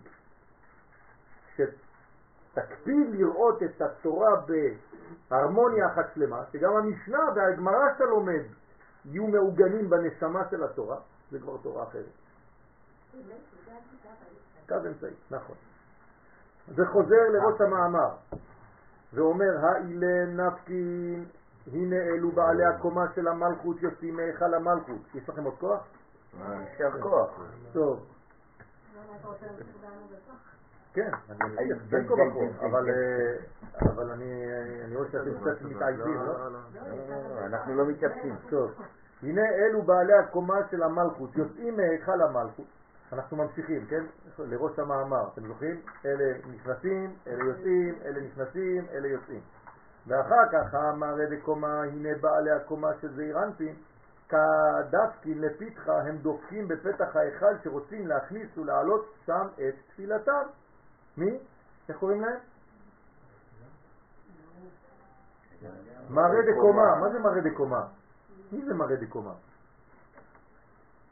הקומה של זה אנטי. בעלי קומה של זעיר אנפין, זה נקרא מראי קומה. כלומר, איזה ספירה הם? תפארת. והיא קומה דגופה דמלכה, לא שהוא פה, קומת הגוף של המלך. עכשיו התפארת, האנשים שבעצם קשורים לספירת התפארת בנשמה שלהם, רוצים עכשיו להיכנס, דהיינו שהם ממשיכים מוחין לזעיר אנפין. הרי תמיד ממשיכים מוחין רק לזעיר אנפין, וממנו ממשיכים למלכות. למשל עכשיו ספירת העומר. כן, ספרנו היום עשרה ימים לעומר, נכון? מה, מה, מה אנחנו עושים בזמנים האלה? זה להביא מוחין לזעיר אנפין, זהו. לכן האישה פטורה מספירת העומר, כי זה לא קשר, קשור לאישה בינתיים. הוא, זעיר אנפין, לוקח לעצמו כדי להעביר למלכות. זאת העבודה של הגבר. לכן מה אנחנו עושים בספירת העומר? צריכים לחשוב שאנחנו ממלאים את זעיר אנפין במוחין. אז באמת בספרים היום כתוב על המידות, אז כולם יודעים שעשרה ימים זה שבוע אחד ושלושה ימים, אז זה אומר שאני בתפארת של הגבורה. יפה, אבל באיזה מוחין אתה? כולם יודעים את המידות, נכון, זה גם כתוב עכשיו בכל הספרים. ההיסטוריה לאט לאט מסתכלמת.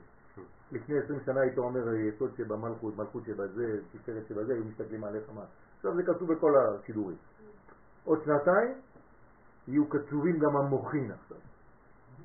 כלומר צריך לדעת אילו מוחין נכנסים באילו כלים. אה, זה כבר משהו אחר. אה, זה מוח אחר. אז פעם אתה בגדלות, פעם אתה בקטנות של אבא ואימא, ב', א', צריך לדעת את זה. אז זה כבר תורה עוד יותר של כיתה ב' וג' וכו' וכו'.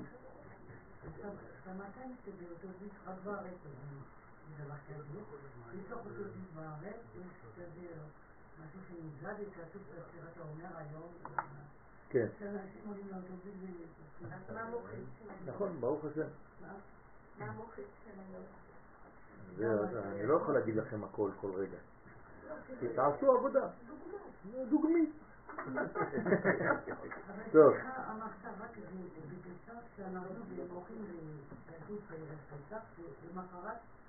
נכון, אבל עכשיו צריך למלא.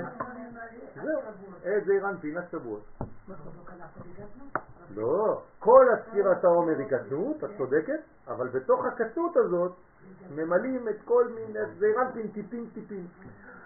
אוקיי, ממשיכים מוחים לזעיר אנפין, לבנות קומת פרצופו, זאת אומרת שבשבועות זעיר אנפין שלם, נכון? וגם המלכות, לכן איזה מזל זה? תאומים. זאת אומרת שהם תאומים. לכן הם יכולים להתדבק. דאית מרבה, שנאמר בקומת גוף של זעיר אנפין, וגבייתו כתרשיש. נוהדה. כן, מה זה תרשיש? דהיינו גופו שהוא התפארת שהוא כתרשיש, כתרי שש. מה זה כתרי שש? כי הגוף כולל שתי פעמים שישה פרקים. כתרי שש כמו שניים שש. כתרי בארמית? לא, שניים. לא three. כן? three. זה תרי. כתרי זוזה. כן? כולל שתי פעמים שישה פרקים, דהיינו שישה פרקים של שתי ידיים. מה זאת אומרת, הגוף יש לו שישה פרקים? כן? כלומר, שש פרקים בתפארת, הנה יש לי שתי ידיים, שישה פרקים, כל יד יש לי פרק עליון, פרק אמצעי, פרק תחתון, או הפוך, לא חשוב, כן, שלושה ועוד שלושה, זה כל הגוף בעצם. אז זה נקרא, ואחרי זה יש לי בגוף גם כן שישה פרקים, שזה שתי רגליים, מפרש יותר, והאי יהיו דאיקרא שמיים, וזה זעירנטין הנקרא שמיים. זוכרים? זעירנטין נקרא שמיים. בסדר? דבה שבו מתפתחים חמש נהורים, שבתפארת שבו נפתח היסוד באימה ויוצאים מהם חמישה אורות חסדים לבנות את קומת זעירנטין. כלומר, מאיפה זעירנטין מקבל את האורות שלו? מאימה. נכון? היא פותחת ומביאה לו את כל המוחים שהוא צריך. ברגע שהוא מלא מוחים, אז היא יכולה להעביר לו תורה. משה קיבל תורה מסיני, מהמדרגה הזאת שנקראת סיני. הדא הוא דכתיב, זה שכתוב, נפתחו השמיים, נפתחו הערות היסוד באימה. למה מאיפה היסוד? כן, היסוד עצמו הוא כולל, נקרא כולל. כן, כי. הוא מקבל, מקבל משם בלי להיות שם. כלומר, אפשר לקבל בלי להיות, אתה מקבל הערה. אבל בסוף ימיו הוא כן- כן קיבל. עכשיו, איך, אה, מאיפה אנחנו מקבלים את זה מבינה? לא, לא, נכון, זה מחוכמה, אבל מהיסוד. תמיד היסוד של המדרגות מעבירות. רק היסודות מעבירים. ממדרגה למדרגה, לא לשכוח. כמו חיבור בין איש לאישה, זה רק דרך היסוד, נכון? אז החיבור הזה הוא גם כן בעולמות העליונים, משם זה מתחיל. כלומר, כל מדרגה מעבירה מהיסוד שלה ליסוד של השני, מהיסוד של השני ליסוד של השלישי, וכו' וכו'. זאת אומרת שבעצם איפה אנחנו זעירנטי מקבל את המוחים שלו? מיסוד דאימא. עכשיו, יסוד דאימא, זה החלק התחתון של אימא, זה נקרא תבונה. לא יסוד, תבונה. בסדר? תבונה. יסוד זה ישראל סבא ותבונה, זה משהו אחר. בסדר? עוד מדרגה. אבל זה נכון, שזה בעצם מתבונה. כלומר, מתבונה, כלומר מהיסוד של אימא, של בינה. הנקרא, הנקראת שמיים. זעירנטי נקרא שמיים. אז איך זה נקרא בעצם? זה נקרא שם שמיים, נכון? זה המלכות. שמיים זה זעירנטי. אז איך זה נקרא בינה? מעל השמיים. שמי השמיים. בסדר? שמי השמיים, נכון? אז יש שמי השמיים, השמיים של השמיים זה בינה, השמיים זה זעירנטי, ושם שמיים זה מלכות. בסדר? מה? ברשות שמיים, כי בגלל שזה זעירנטי.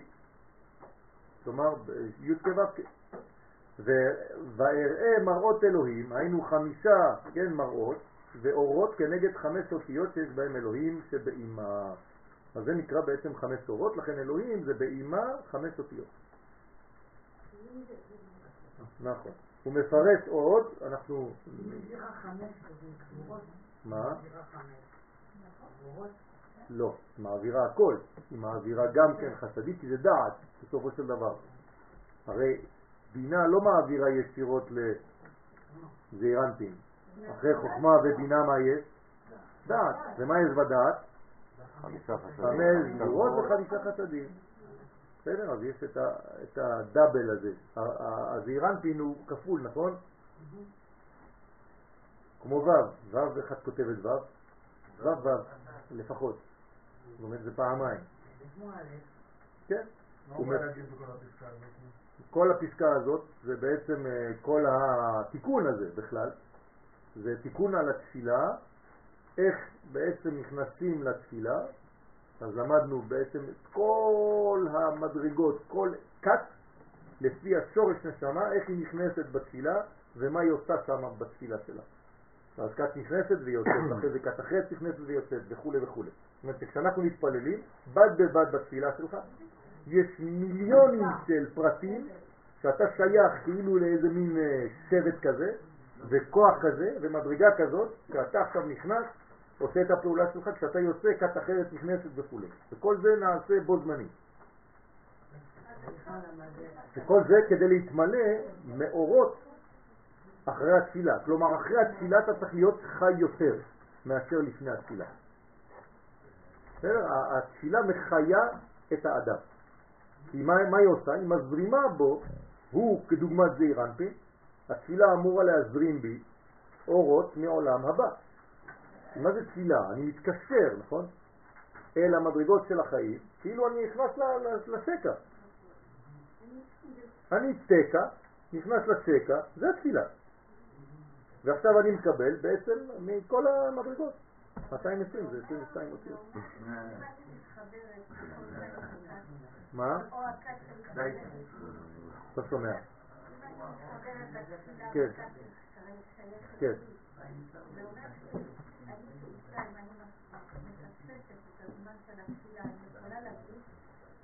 כולם התפללו בעד- בעדך, זה אותו דבר. כן. זאת אומרת שהם כוללים, אם הם אנשים חכמים וצדיקים, הם כוללים גם את אלה שלא מתפללים. כן, את חייבת, נכון, נכון, ולכן גם אם מתפללים ביחיד, עדיף להתפלל בזמן שמתפללים בבית כנסת. תמיד יש מקום בעולם שתמיד מתפללים. כן. לא, אני לא יכול, ארבע שאלות ביחד זה קצת קשה. שתיים אני יכול, אבל... כן. כן, כן, נכון, נכון. זה הבן של הרב של היישוב שלנו. אז צריך להיזהר. כן. אריאל, אריאל, כמו בית המקדש. כן, יש לנו פה הרבה מלאכים, אוריאל, צוריאל, אריאל, כן, רפאל, מיכאל, כן, כולנו פה. ברוך השם. אה. טוב, מה את אמרת איתם עוד? היו עוד שאלות. הייתה לך שאלה. לאיזה קו את שייכת? אה, לאיזה כת? לאיזה קו? כת של נוח, כת נוח. אה? טוב, טוב, לא נורא. פעם אחרת. מה את חושבת? לאיזה ספירה את מתחברת יותר? לא.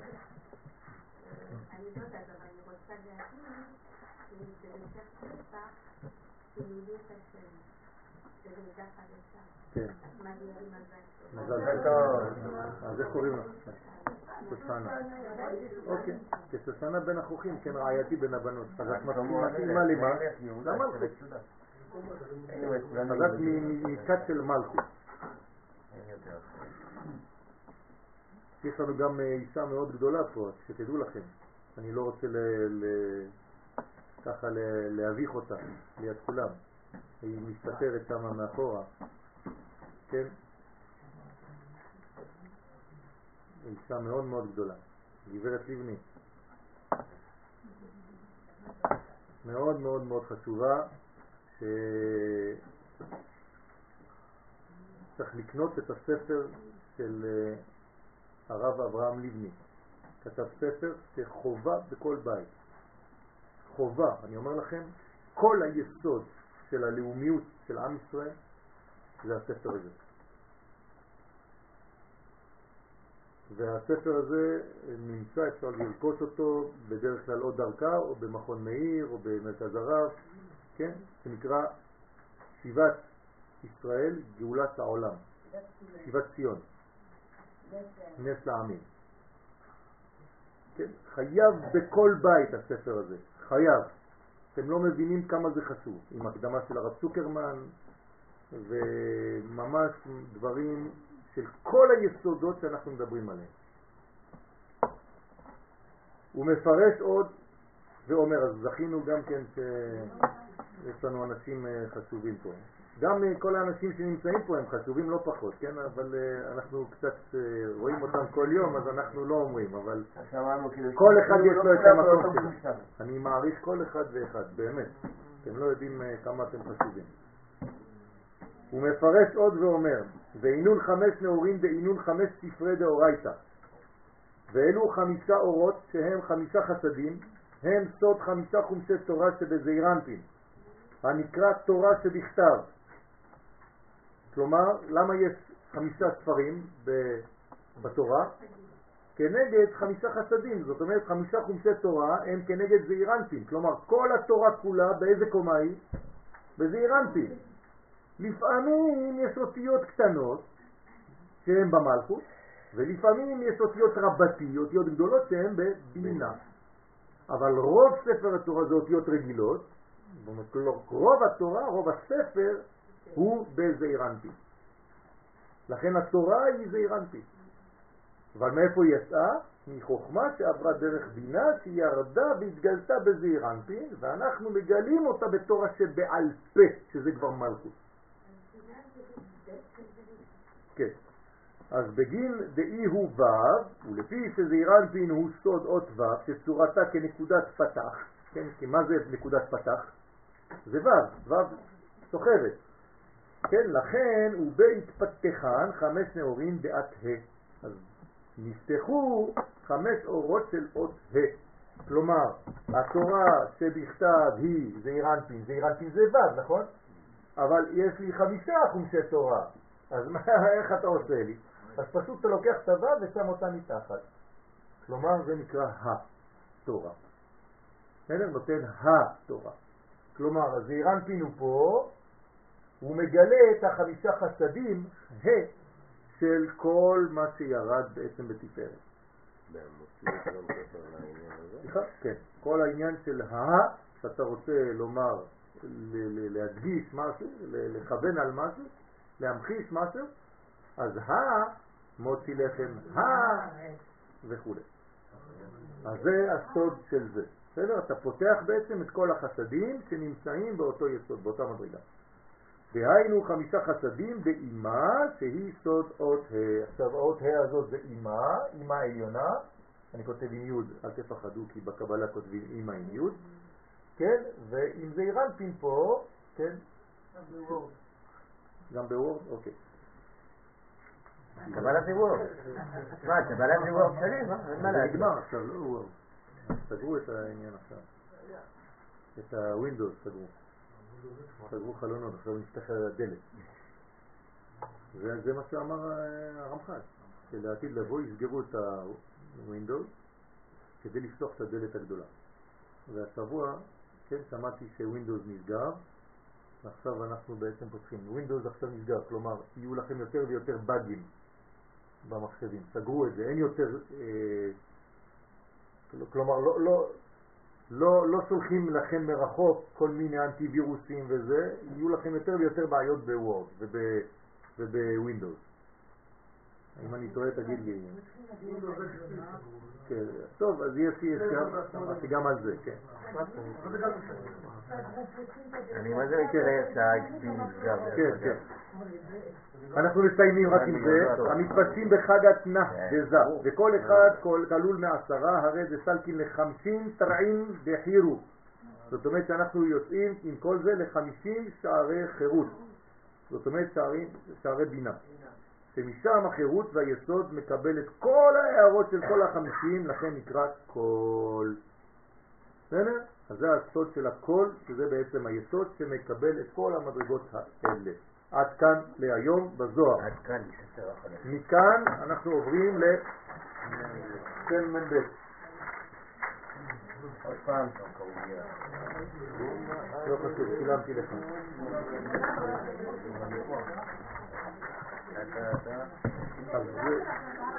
אז אנא מכם בכוח. אנא בכוח.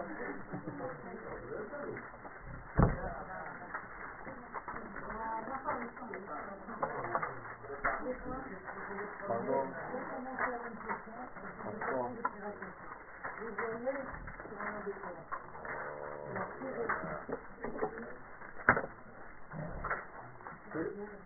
זה ראשון, זה שני, זה שלישי, זה רביעי, נביא את זה גם בחוץ. מתחת, אריאל, נביא את זה גם בחוץ. זה חמישי, זה שישי, אחרי כל אות יש ו' כזאת, ושביעי בלי כלום. זהו. מה? בלי, בלי כלום, בלי ניקוד. טוב. פסוק. שיש כוח. הנה, חנה צילמה לכולם את הדף. לא. טוב, רבותיי, הזמן קצר והמלאכה מרובה. אנחנו, אני ממשיך, אנחנו מתחילים. עשיתי לכם עכשיו כל פעם דף אחד כדי לא לבלבל אתכם. אז אל תדאגו, חזרתי על מהקטע שלא למדנו, זה הקטע שנקרא עכשיו 2. כלומר, מהיום הבא יהיה 3, 4, 5. בסדר? אז זה האחד? זה האחד הכללי. עכשיו מתחילים בדפים כאלה. כמו שעשינו בעין בית שמות, אני אחלק לכם את זה בעזרת השם בדף אחד, כדי שיהיה לנו שיעור אה, סגור, כן, חתיכות קטנות. פרסתי לכם. בעזרת השם. אם כן, אני ממשיך, תפקידה של האומה הישראלית הוא, ולא היא, לרומם את המציאות הטבעית אל ההכרה העליונה. זה ידוע, נכון? אנחנו חוזרים על העניין הזה תמיד, כלומר העניין שלנו בעולם, בשביל מה נבראנו, בשביל מה נוצרנו כאומה, רק בשביל לשדר את העומק האלוהי של העולם, של החיים, של המציאות. לא לתת לחיים ללכת לאיבוד כאילו זה חיצוניות מופקרת, אלא לומר לאומות שהכל זה אלוהות אחת. להפסיק להתבלבל. בשביל זה נוצרנו. זאת הפקודה שלנו במשך ששת אלפים שנה, יש לנו עבודה כזאת. בסדר? אז אנחנו מביאים, בעצם מרוממים, זה נקרא לרומם, את המציאות. כלומר, אני חוזר ואומר, שום דבר לא זז, נכון? אז זה נקרא לרומם. פשוט המודעות שלך, שהעולם הזה הוא הרבה יותר פנימי ומושגח ומנוהל והכל נמצא, כן, במציאות האלוהית הזאת. אל תוכנה העליון, אל ההכרה העליונה. וזה נקרא בלשון חכמי הסוד, העלאת ניצוצות. כל פעם שאתם אומרים העלאת ניצוצות, כן, אני לא מעלה שום דבר, שום דבר לא עולה, כן, מה זה העלאת ניצוצות? אני מעלה פשוט את הדבר לשורש, אני קושר מחדש, מבליט את הקשר בין הדבר החיצוני הזה לבין יסודו הפנימי. כי, כי, כי זה תמיד חלקים, חלקים חלקים של אש אחת גדולה. כמו הבזקי אור שמתזים מהאש, אז אתה צריך להחזיר את הניצוץ, הניצוץ הרי הוא לא קיים בפני עצמו, אלא הוא ניצוץ של אותה אש, אז אתה צריך להחזיר את הניצוץ, את המדרגה הפרטית הזאת לכאורה, ולהבין שאין מדרגה כזאת פרטית, אין דבר כזה פרט, אלא זה כלל שמתפרץ. הניצוץ מחיה את הדבר? לא. האש מחיה את הניצוץ, שהוא עכשיו בעצם הלך לאיבוד בתוך מדרגה קטנה. אז עכשיו באמת הניצוץ מחיה את הלורד. אבל אם אני לא יודע שהלורד הזה הוא חלק משלם, אז זה גם כן בעיה. זה נקרא עבודה זרה. אז ניצוץ זה לא אותו דבר עצמו בעצם. נכון, נכון, נכון, כן. כן.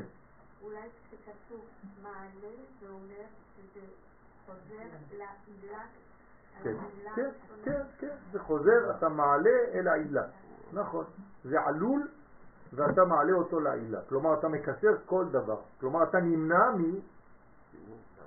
מאלוהים אחרים, מפירוד, מעלמא דפירודה. אתה רואה הכל כאחדות. שמע ישראל השם אלוהינו, השם אחד, זהו. כל פרט הוא חלק, הוא, הוא, הוא התפרטות מהכלל, הוא זרוע קטנה של הכלל הגדול. ואני צריך כל הזמן לקשר אותו. כלומר, עכשיו אני לא סתם בחדר, אני בחדר שנמצא בבית כנסת, בית כנסת נמצא בגבעה, הגבעה נמצאת בכפר, הכפר נקרא כפר אדומים, כפר אדומים היא במזרח ירושלים, מזרח ירושלים היא באמצע ארץ ישראל, ארץ ישראל נמצא באמצע העולם וכו'. כלומר, אם אני מצליח לחשוב ככה, אני כל הזמן מקשר את החלק שאני עושה אותו עכשיו אל הכלל הגדול. אני לומד דף גמרא, אם אני לא מבין שהדף הזה קשור למסכת והמסכת קשורה לזה וזה וזה וזה וזה וזה עד הסורת, אז אני פשוט הולך לאיבוד בדף גמרא. פיזיקה. כן? פיזיקה. כן, אבל זה זה לפני הפיזיקה, כן? זה השלם. מהאטומים עד ה... נכון. יש יותר כמו לא לא אז צריך לחשוב על הרגע שמהרגע שזרקו וכתבו וכדומה, כל התהליך הזה זה נהפך ללב. זה בדיוק מה שעושים כשאומרים המוציא לחם מן הארץ, המקובלים. הם לא סתם אומרים המוציא לחם מן הארץ. בסך הכל חושב באמת הוא הדבר שמחיה את אותו דבר עכשיו, אבל אתה צריך לחבר אותו מאיפה הוא בא, בסוף. על ידי הברכה. נכון. כלומר, הברכה היא גילוי של הדבר הזה. בסדר? זה לא שהדבר לא קיים, הוא קיים גם לפני הברכה שלך. אבל זה יהיה רוצים קיים, אתה תתפגש עם זה כשאתה תברך. אבל זה קיים. אם לא, לא היה לחם. כן, אבל אם לא חיברו אותו, אז אני הולך. לא, אתה לא חיברת אותו, הוא קיים. לא אצלך זה יגרום לפירוד במחשבה שלך. כלומר, לא, המוח הימני שלך לא. והמוח השמאלי שלך, אחרי שאכלת בלי ברכה, יהיה להם קצת יותר קושי להבין את הדף שאתה תפתח אחר כך בלימוד. אין שוני בדבר עצמו? מה? אין שוני גם בדבר שום דבר. זה לא משתנה. הדבר הוא בעצם קיים כבר, השוני הוא רק במקבל. אה, במה אני. מפיק ממנו? כן, אצלך. למשל בעלי חיים שוחטים אותם. כן. שמה... נכון, אבל מה זה אומר? זה אומר שהקשר כבר קיים, אתה פשוט לא ניצלת אותו. אז בשבילך עכשיו הוא במרכאות אבוד, אתה צריך עכשיו לעשות תיקון על זה. אבל השורש קיים. זה פספוס בתודעה. זה פספוס בפגישה שלי, במפגש שלי עם אותו תוכן. דומה ותומך לא רוצה שישתמשו בו למצוות וכאלה? זה, העניין, מה זה מצוות? בסדר. הוא רוצה שתעשה ממנו מה שהוא באמת. כלומר, תקשר אותו למדרגה האמיתית שלו. זה לא רק בראש שלך, אם חיברת. לא אמרתי בראש, אמרתי הכלים שלך, המפגש שלך עם אותו דבר, זה לא קשור בראש, זה לא קשור לראש, זה קשור לעניין של המציאות שלך, הכלי, אתה הופך להיות בעצם כלי לגילוי יותר של אלוהות, שנמצאת כבר, ממילא. או שאתה מגלה אותה או שאתה לא מגלה אותה, זה לא יעשה כלום לאלוהות עצמה. אבל יהיה מקום בעולם שיהיה בו חיסרון והוא אתה, חס ושלום, של אותה אלוהות. בדומם וצומח אין... אה, אין דבר כזה, כי הם מקיימים במאה אחוז את מה שהם צריכים לעשות. בסדר? כלומר, לא כל. ציפור היא מאה אחוז צדיקה. אין לה פספוס. היא, מקיימת בתכלית התכלית את מה שהיא צריכה לעשות. אז בעל חיים לא זוכה להיות מושלם על המזבח? לא. למה? כי הוא בעצם... אה, אה, אתה אומר אם יש לו זכות בפני עצמו, זה כבר עניין של גלגול, מדרגה אחרת. זה? לא משנה אותה כמהות של הדבר, זה משנה אותו כמהות של כלי.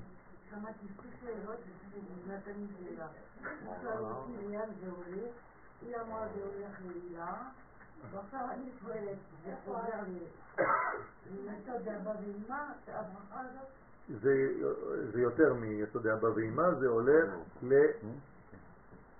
למה זה... טוב, זה סתם, אנחנו עכשיו אה, גולשים, אבל זה תמיד. תמיד חוזר למדרגה של ה... כן, אבל איך אני אגדיר את זה? טוב, זה סתם, זה יוצא מהשיעור. כן, זה, זה אין סוף שמתגלה בי, בסדר? ואת זה אני צריך לדאוג, שתמיד האין סוף יתגלה בי. כן, יעבור בי, דרכי. כן, אני, הוא נמצא. תשמעו, אני לא ממציא כלום, אני לא מזמין משהו שהיה שם ומביא אותו לפה, אין דבר כזה. אני רק מגלה את זה, אני נפגש עם זה, זהו. אין סוף הוא כולל הכל, והוא נמצא לא, אבל בכל. הוא לא יכול להתגלות. בי. לא? נתקע במשהו. שום דבר. הוא עובר דרך כל המדרגות. עובר דרכי, כן. זה הכל, זה אותו דבר. אני לא. אבל אני, אני אין סוף. כל האין סוף הוא אני, אני לא, אין שום דבר חוץ מהאין סוף, אין כלום. כשאני בבחירה החופשית שלי, כן, בוחר לגלות את החלק האינסופי הזה בחיים שלי, אז אני הופך להיות שקוף, זהו. או שאני הופך להיות איזה עמוד כזה, כאילו נגד הזרם, זה סתם הורג את הבן אדם. דהיינו, תפ- כן, תפעול מחודש של כל אותם כוחות שנשרו מגילויה, תשימו לב, רק מהגילוי זה נשר, והוצאתם מן הכוח האסור אל הפועל הגואל.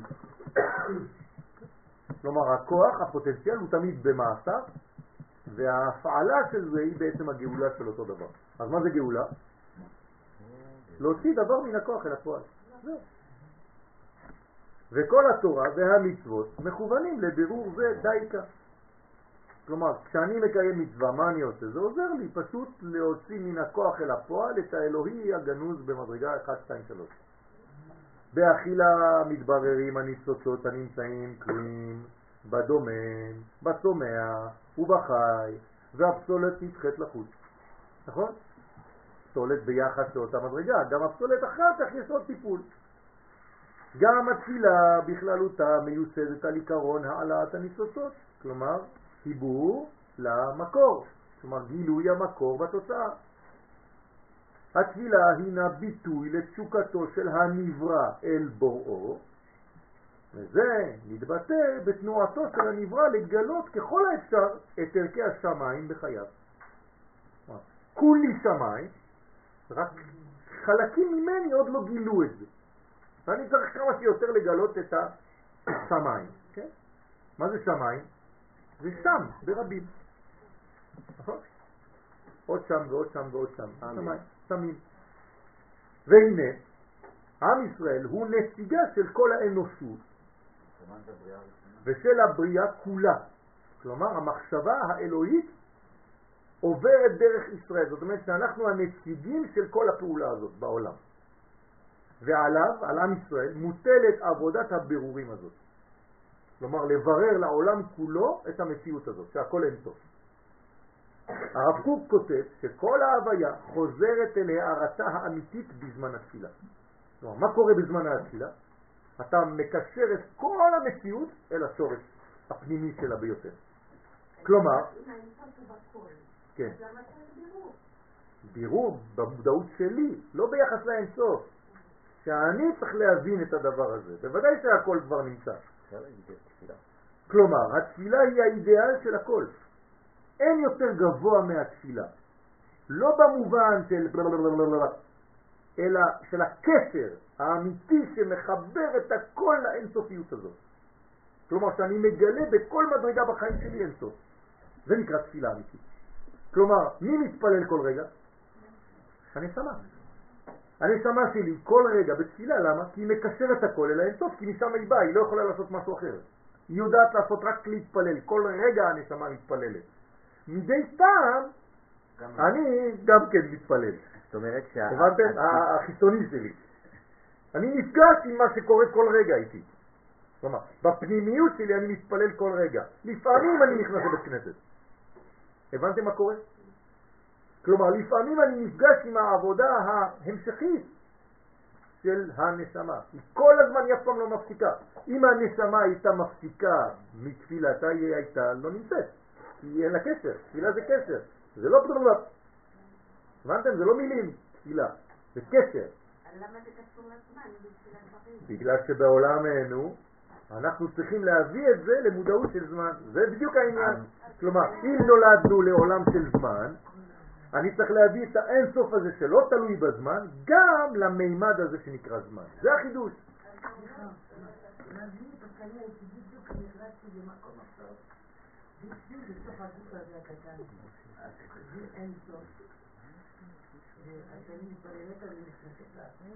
את מגלה את זה, כן? את מגלה את האינסוף הזה.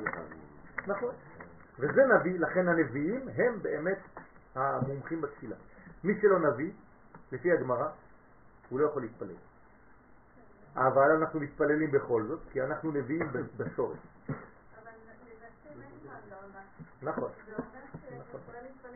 נכון, נכון. מה זה? אפשר להתפלל לא בדיבור? כן. אתה לא מתפלל בדיבור. התפילה של העמידה היא לא, היא לא, אתה לא צריך להוציא את המילים, אתה פשוט אומר אותם, אבל אתה לא שומע. אתה לא שומע, אתה סתם מזיז את השפתיים כי אתה צריך לעשות פעולה אקטיבית. זה נקרא חיתוך. בהכרח, אוקיי. בהכרח להתפלל זה מה שאתה אומר כרגע? כן. או שאפשר לא, יש, עוד פעם? יש תפילה שהיא בפנים, היא תמיד המשכית, אבל אתה צריך לגלות את זה בשפתיים שלך. עקימת השפתיים. אם לא, אז התפילה שלך היא נעשית תמיד, בפנים. הנשמה שלך מתפללת, זה אין לי ספק, אין לי, זה, זה לא משנה כלום, היא, היא תמיד תתפלל. אבל החיצוני שלך, כן, אבל החיצוני של אברהם אבינו היה שהתפלל אם לא היה לו את אומר, השם שפחד החיצוני של אברהם אבינו, לא היה לו את הקץ. נכון, אז היה לו, נכון, אז זה מה שנקרא הכשרה לזמן שלנו היום. כלומר, איך יעקב מניח תפילין? לא, לא, הוא מקלף עץ. הוא מגלה את הלבן שבו, זה נקרא מחשוף הלבן. ועכשיו כשהוא רואה את הכבשים באות לשתות, והן ככה מתחילות להתחבר אחת בשנייה, הוא זורק את העץ לתוך המים. ואז הוא אומר, הנחתי תפילין. אתה אם תעשה את זה היום, יזרקו אותך מהישיבה, נכון? לא, זאת אומרת. שהייתה תקופה שככה זה היה כדי להכשיר את העולם למה שזה היום. כלומר, כל תקופה מגלה את אותו עניין בצורה אחרת. אז אתה לא יכול לחיות היום כמו בתקופה של אז. אז הנחת תפילין של היום זה כמו שמניחים היום. זה התאמה להגיד. זה התאמה לזמן. אם אתה לא מתאים לזמן, אתה גם טועה. הבנתם? זאת אומרת, יש זמנים שהיו עושים ככה, ועכשיו צריך לעשות ככה. והיו גם עבירות שהכשירו את העולם למה שקורה היום. למשל, מותר להתחתן עם שתי אחיות? לא, אבל יעקב כן התחתן. זאת עבירה שיסודה במצווה של כל הדורות הבאים. אז הקדוש ברוך הוא הכשיר דור שבמרכאות עובר עבירות כדי להביא דור אחר שהבניין שלו הוא כזה.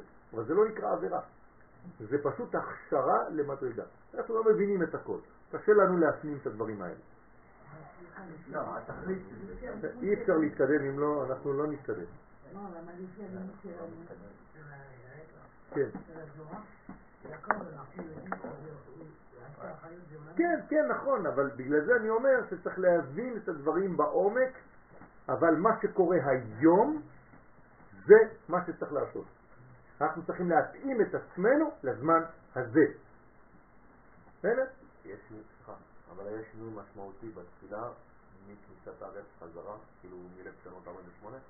כן, יש, יש אה, שינויים. בוודאי שיש שינויים. בהבנה שלך. לא במילים שאתה אומר, אבל במודעות שזה תופס, במציאות שלך, בוודאי. כשאתה אומר ובני ירושלים, לפני אלפיים שנה זה היה סתם באוויר, עכשיו אתה בונה ירושלים. זה לא אומר שהיום צריך לשנות את המוסר, את לא? לא, לא, למה? לא, כי התוכן הוא אותו תוכן. אתה אמרת שאז מה שהיו עושים, כן. זה היה הדבר שמתאים נכון. לאותה תקופה. כן, אם זה לא השתנה היום, זה מה זה יכול, או שאנשים שהיו צריכים לעשות את זה, אין להם את האומץ הנכון לעשות. אז זה יגיע, בזמן שזה זה. יגיע, זה יגיע. זאת אומרת שאנחנו מאמינים, אם עם ישראל, תשמעו, קודם כל דבר שלא צריך להתבלבל, אם רוב עם ישראל הולך בצורה כלשהי, זה אומר שהצורה הזאת נכונה, בזמן הזה. נקודה. כי עם ישראל הוא נביא. זהו. אם רוב עם ישראל קיבל את דברי האריזל, זאת אומרת שהאריזל צודק. נקודה. ככה זה עובד. אם אני עכשיו ממציא משהו, ומי שממשיך איתי זה רק שניים ו... או שלושה קרחים, זה לא אומר כלום, אז לא עשיתי כלום. הבנתם? כלומר, עם ישראל הוא קובע את המציאות. לעם ישראל יכול להיות מבולבל. בסדר, עם ישראל אף פעם לא מבולבל, הציבור יכול להיות מבולבל, לא עם ישראל. אני מדבר עכשיו על הציבור. אם רוב הציבור עושה משהו, זאת אומרת שזה מה שמקביל למציאות של היום. זה מה שמגיע לי היום. כרבים, הלכה כרבים. נכון. בסדר? אז זה, זה מה שמתאים לנו היום. עכשיו, לא הוכשרתי לזה, אז אני צריך להתקדם עוד קצת. כנראה שהדור לא- מספיק חזק. הייתי צריך להיות עכשיו על הר הבית, ולא לקבל אבנים. בסדר? אני לא על הר הבית. כנראה שהדור שלי עדיין לא מספיק חזק בתודעה כדי להיות שם. אז אני צריך לפעול. אני לא צריך להירדם, אבל כשזה יגיע הזמן הזה, אז אני אהיה שם. ככה זה עובד.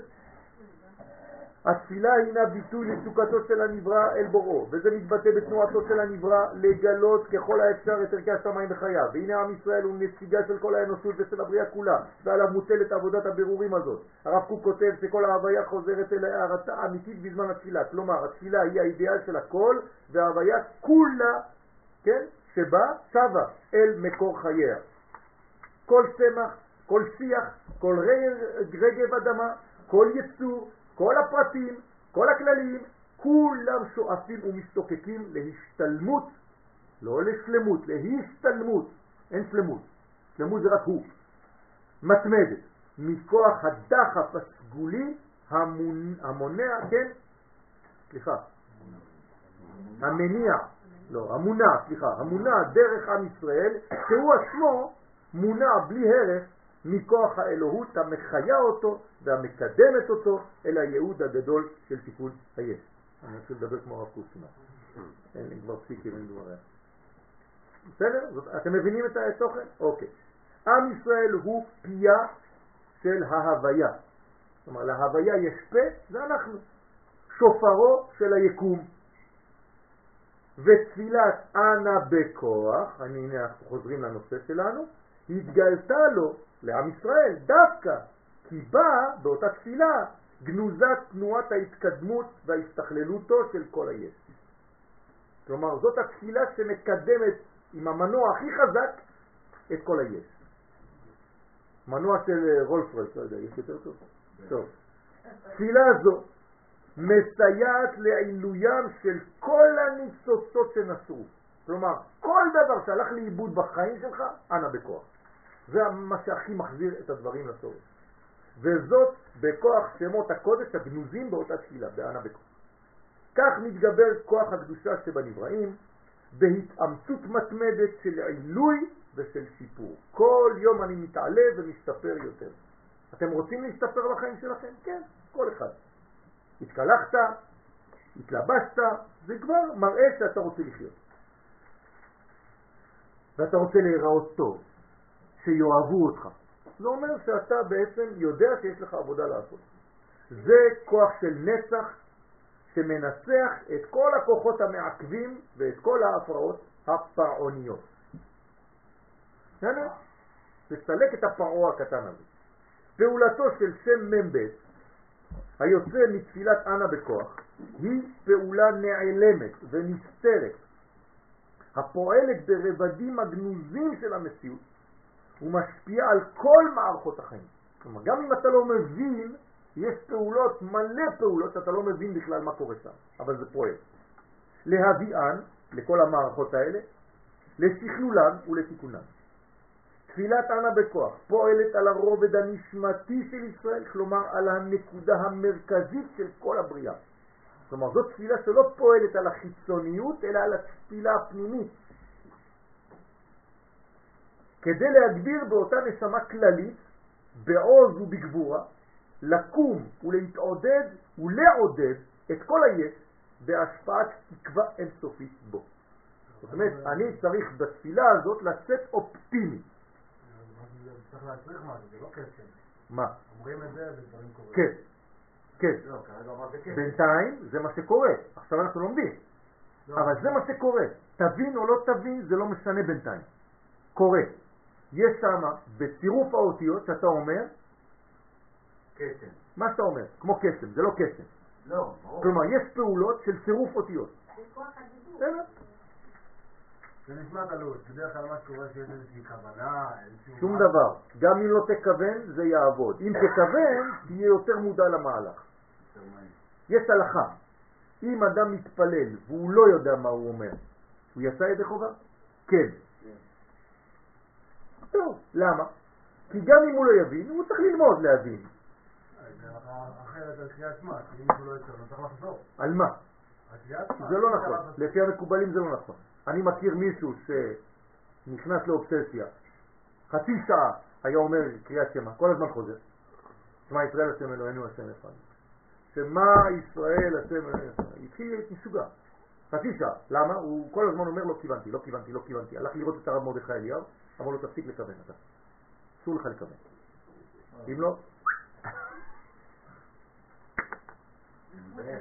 זהו.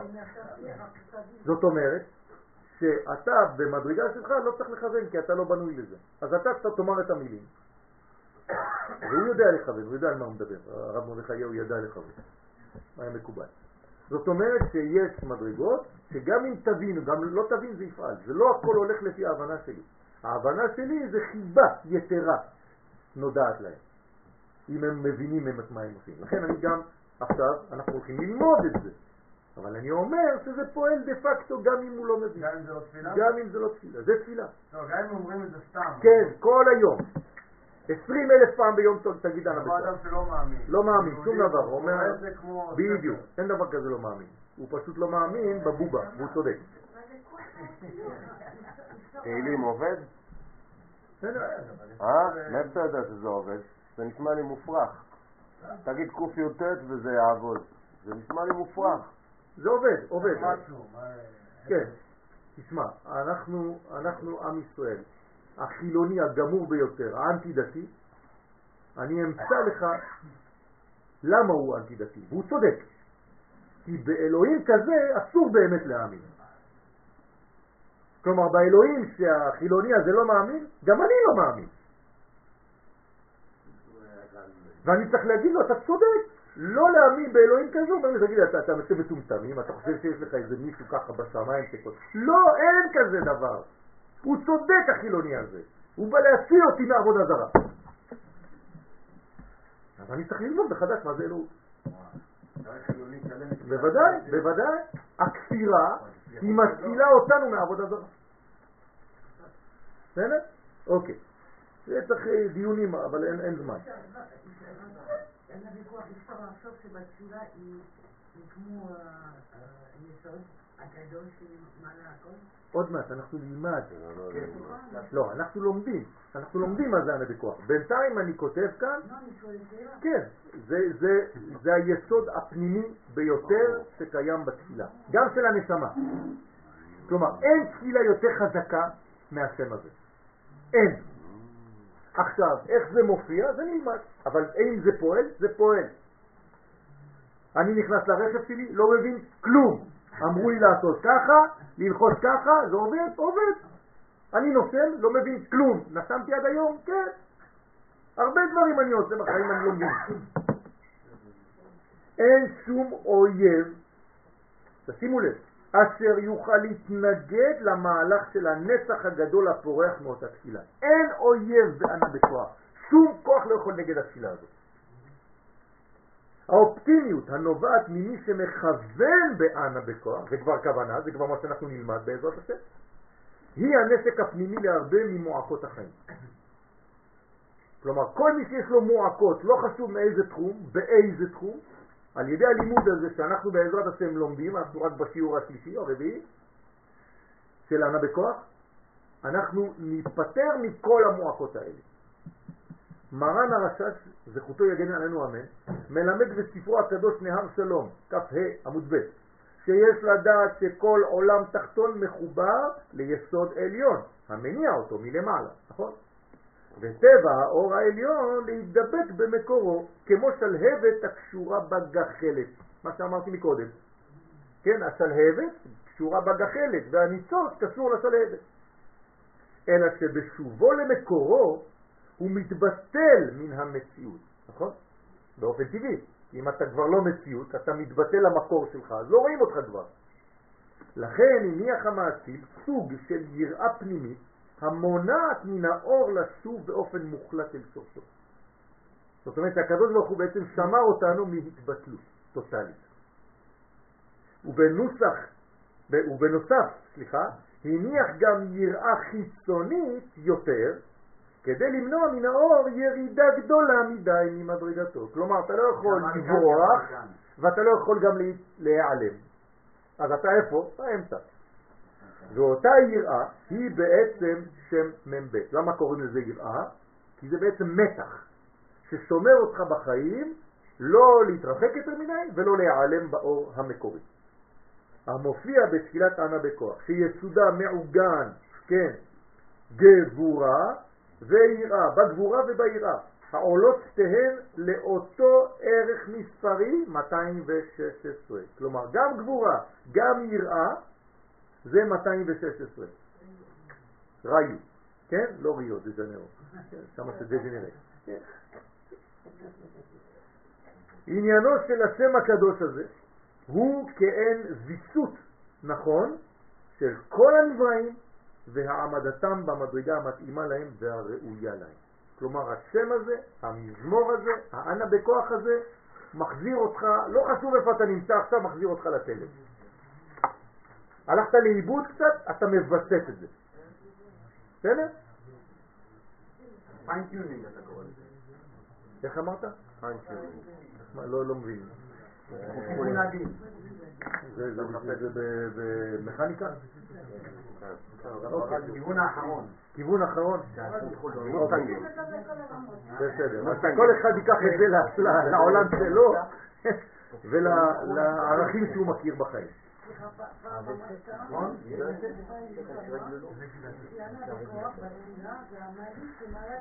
קודם כל אתה צריך לתת לו את השיעור הראשון. שם הוא כבר יראה בשיעור הראשון את מה שכתוב. שבת, שלום ומבורך. אבל אני-